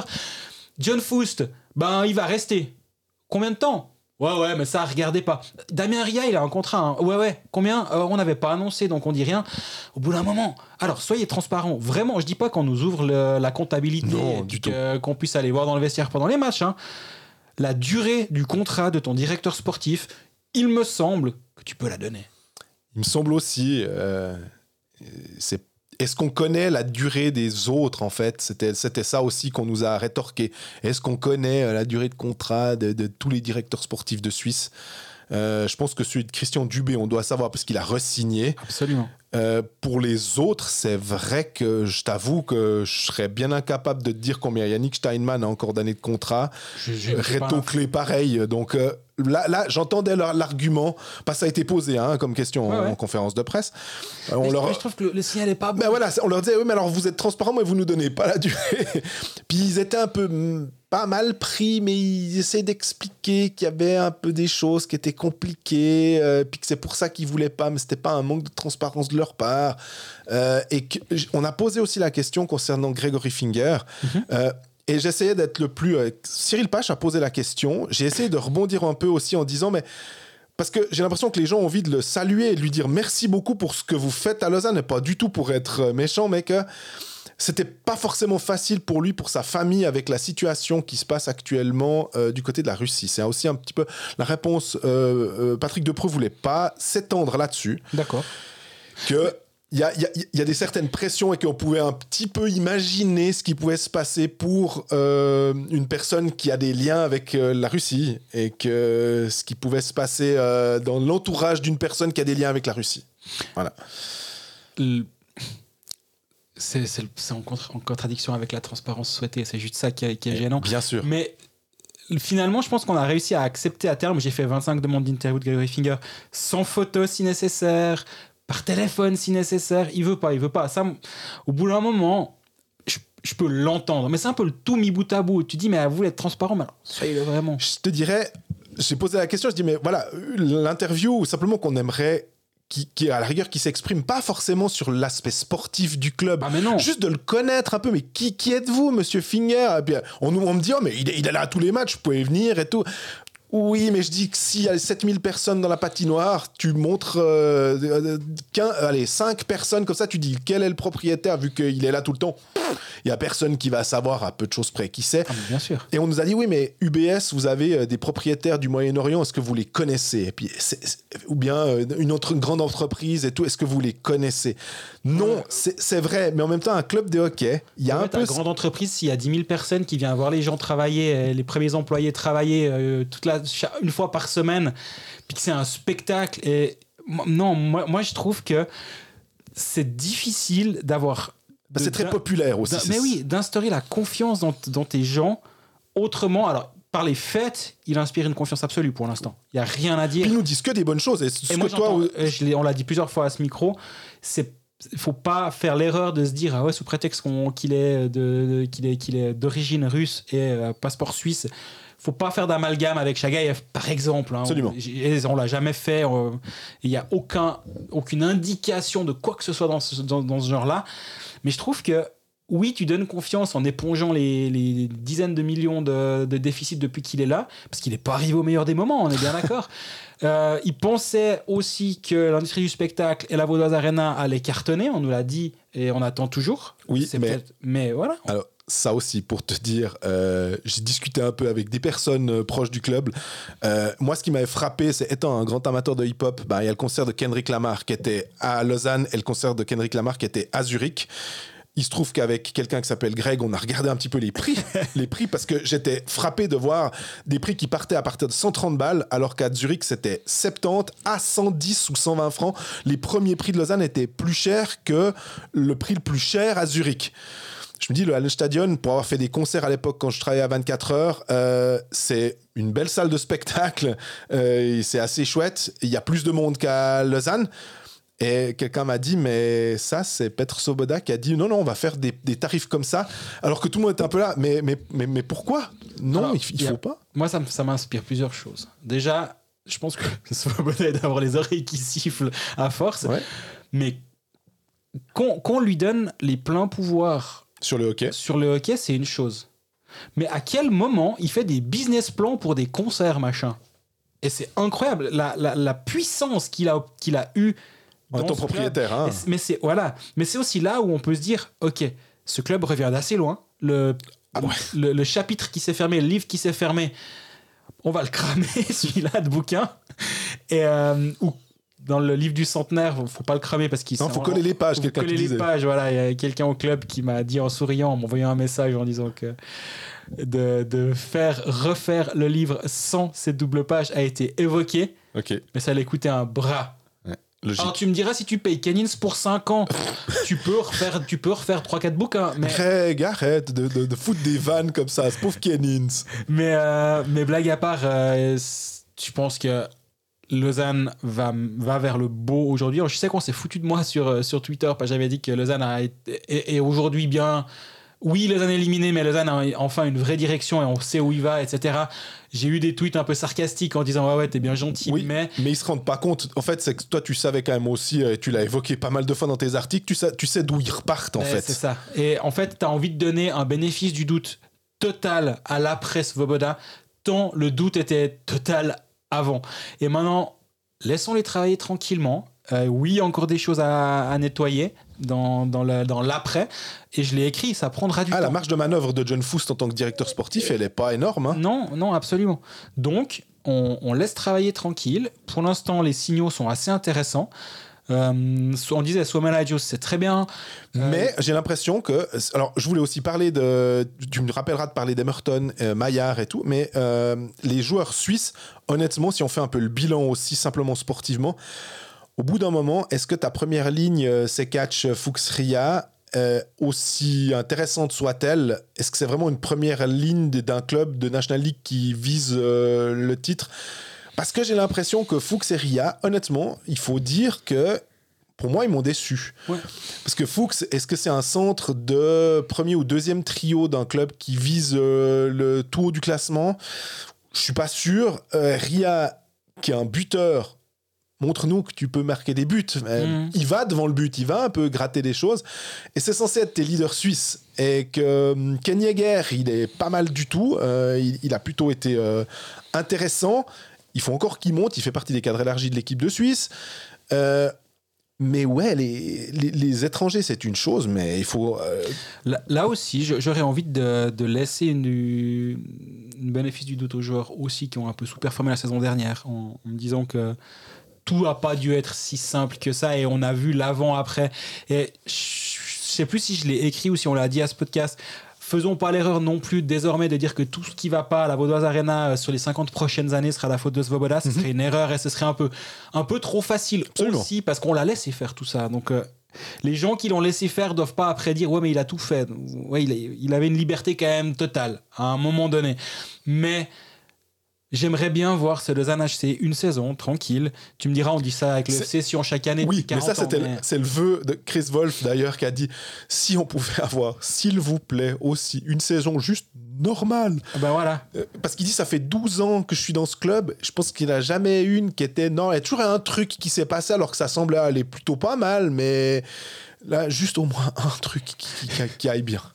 Ben c'est ce que moi j'espère aussi, voir ce club travailler tranquillement parce que, et on va pas redire une nouvelle fois, mais il y a quand même un peu tout pour bien faire. Quand t'as quand t'as quelqu'un qui est prêt à s'investir et à investir pour ce club, même si discret soit-il, il y a quand même quelqu'un qui est prêt à, à mettre la main au porte-monnaie pour euh, éponger euh, les conneries d'avant et qui a été prêt à, qui a fait confiance aussi pendant, pendant plusieurs années et qui assume maintenant sa confiance mal placée, bah, Lausanne est dans une bonne position. Donc euh, laissons-les travailler puis euh, on, on les, on les revoit la saison prochaine. Je pense que c'est la dernière fois qu'on aura parlé de Lausanne et de Fribourg cette saison. Sauf, sauf, sauf, il y a des petites surprises. Mais euh, bah, j'ai mentionné Emerton et, et Maillard. J'ai posé la question euh, quand ils ont aligné les arrivées et les départs. Et j'ai dit, mais alors au niveau de. Que, que se passe-t-il? Donc, oui, très bien, panique, très bien, Kaloff. euh, mais, mais Super passage de Oui. Kaloff à Lausanne. On va retirer son maillot. ben, qu'en il est-il? a fait un match un soir comme ça. Qu'en est-il d'Emerton qui est parce qu'on savait pas trop ce qui se passait au niveau du contrat et euh, euh, John Fuss a dit qu'il n'avait plus de contrat Oui. mais qu'ils étaient en train de regarder euh, avec lui éventuellement parce que je crois que lui a le souhait de rester par là aussi Euh, je pense qu'avec sa famille il se plaît bien dans la région est-ce que un club ferme. Maintenant que Martini, est-ce que est remo- est remonté en Swiss League Est-ce qu'on peut imaginer une, collaboration euh, avec, euh, avec ce club-là comme partenaire? À ce moment-là, un, un Emerton euh, attaquant dans un club de Swiss League et peut-être septième attaquant à Lausanne, c'est possible? Guillaume Maillard, il y, y a des rumeurs qu'il envoie dans d'autres clubs et Qu'en est-il exactement? Eh ben, il paraît que c'est pas encore fait. Ce que le- selon la réponse de, de John Fuss, c'est qu'il il y a toujours des discussions euh, avec euh, Guillaume Maillard. Donc, euh, parce qu'il n'était pas si mauvais, honnêtement. Et là encore, en quatrième ligne, moi, ces joueurs comme euh, type Maillard, type Antonietti, sont des joueurs assez intéressants parce qu'ils ont aussi, en plus de cette, bah, cette envie de jouer, ils représentent aussi un peu les clubs dans lesquels ils jouent. On a vu que Maillard, quand il jouait à Bienne, il n'était pas si mauvais que ça et quand il était bien utilisé. Quand il était avec Lausanne, quand il est revenu, une fois qu'il a pu se mettre en place, qu'il a eu la confiance de Geoff Ward, c'était pas le plus mauvais de- du Lausanne Hockey Club. Donc euh, voilà, j'ai aussi posé la question sur Laurie Kainen parce que On, parle de David de Maillard? oui, J'entends tous les arguments que tu viens de dire, mais il va se heurter à- au fait que Suomela est un centre, qu'il y aura peut-être encore un autre centre qui va être engagé à la place de Odette, Mhm. si- ou alors Odette, hein, mais Ouais. soit Odette, soit le, le remplaçant de Odette va être là. Euh, Fuchs est là, Jäger est là, Théo Rochette. est là. Au bout d'un moment, bon, Guillaume Théo Rochette aussi, hein, c'était un petit peu. mais ça fait déjà 5. Ouais. Et Guillaume Maillard peut évidemment jouer à l'aile, on l'a vu cette saison.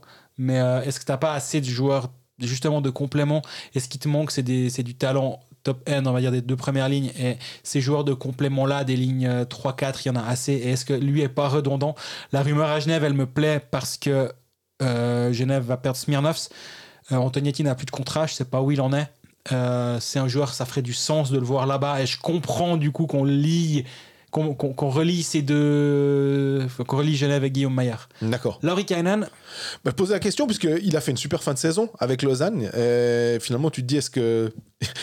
Ils se sont posé la question, je crois qu'ils se sont un peu posé la question, mais que finalement, euh, ça reste- c'est juste resté à ce stade-là et que comme et Hughes euh, étaient là, ils avaient envie d'avoir six joueurs étrangers sur la, la glace et qu'ils estiment que euh, non, euh, malgré merci beaucoup et tout pour tout ce que tu as fait, mais que Merci pour et tout. ils, ils ne vont pas le, le- le conserver malgré sa Complètement logique comme décision, je pense. Sachant qu'un gardien en courte saison, tu peux trouver, si besoin, si tu as envie de- d'engager un gardien étranger, On l'a vu. c'est toujours une option. Euh, avec un peu de chance, euh, neuf licences ne seront pas utilisées avant janvier, donc euh, il y aura aussi un petit peu peut-être de marge de manœuvre durant la saison prochaine. Euh, a fait une bonne saison. Oui. Euh, J'ai plus de, de questions autour de Connor Hughes, mais en même temps, comme gardien, si, si c'est ton gardien, on va dire 2 du coup et non 1B, je pense que c'est un excellent deuxième gardien de, National League et c'est un bon choix. Si l'idée c'est de l'alterner avec Poulianov, je suis un tout petit peu plus dubitatif. Si c'est 75-25 les matchs, pour moi c'est tout à fait ok. Ou 65-35, hein. On, on va s'en- on s'entendra sur le- La, la santé de Poulianov forcément euh, va, primer sur euh, le- la répartition des matchs. Mais euh, non, le Rikkanen, c'était un très bon, un très bon euh, move de la part de, de John Foust d'engager un, un gardien. Je l'avais dit la semaine d'avant. Fin de contrat. Donc, il a tout approuvé. Il doit venir, il doit performer et il va être dans un tunnel sur trois mois pour avoir un contrat pour l'année prochaine.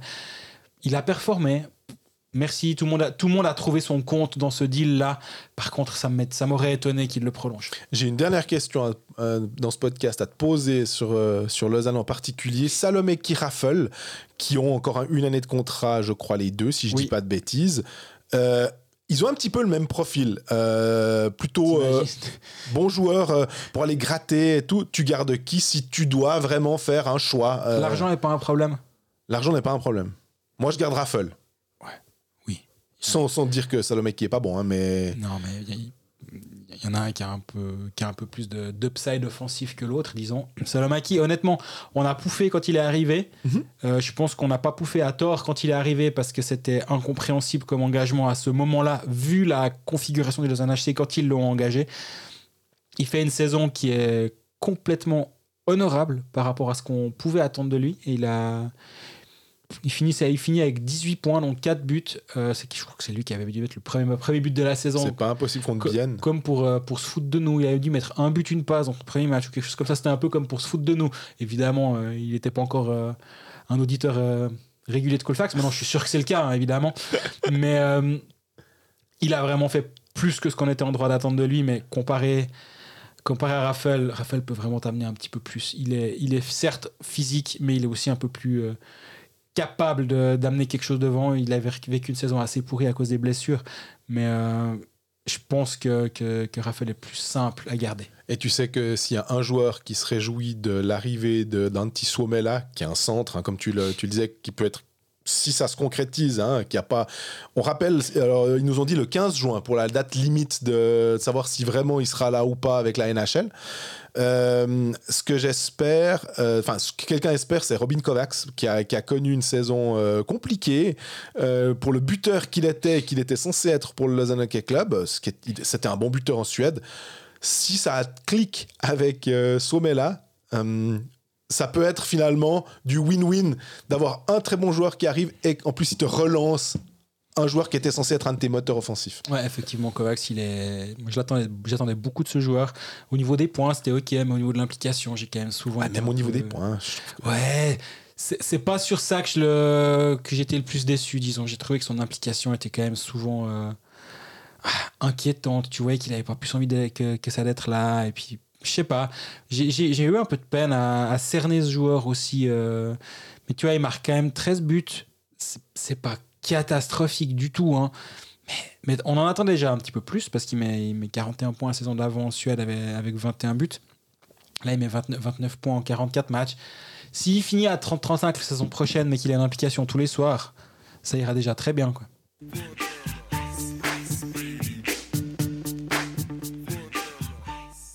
On est au terme de ce premier épisode des playoffs. 25e. 25e épisode. Euh, on a dit au revoir à deux clubs. On a dit à la semaine prochaine à Genève et Bienne.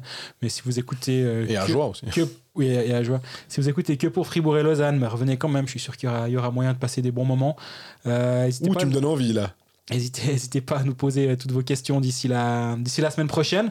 On est prêt à y répondre. Comme les clubs romans ont eu le bon goût de jouer sur les matchs A de cette série mercredi prochain, pas de problème. Je ne serai pas impliqué sur un match le soir, toi non plus. Donc merci à eux. Et bah, d'ici là, profitez bien de ces playoffs et puis prenez soin de vous. À bientôt.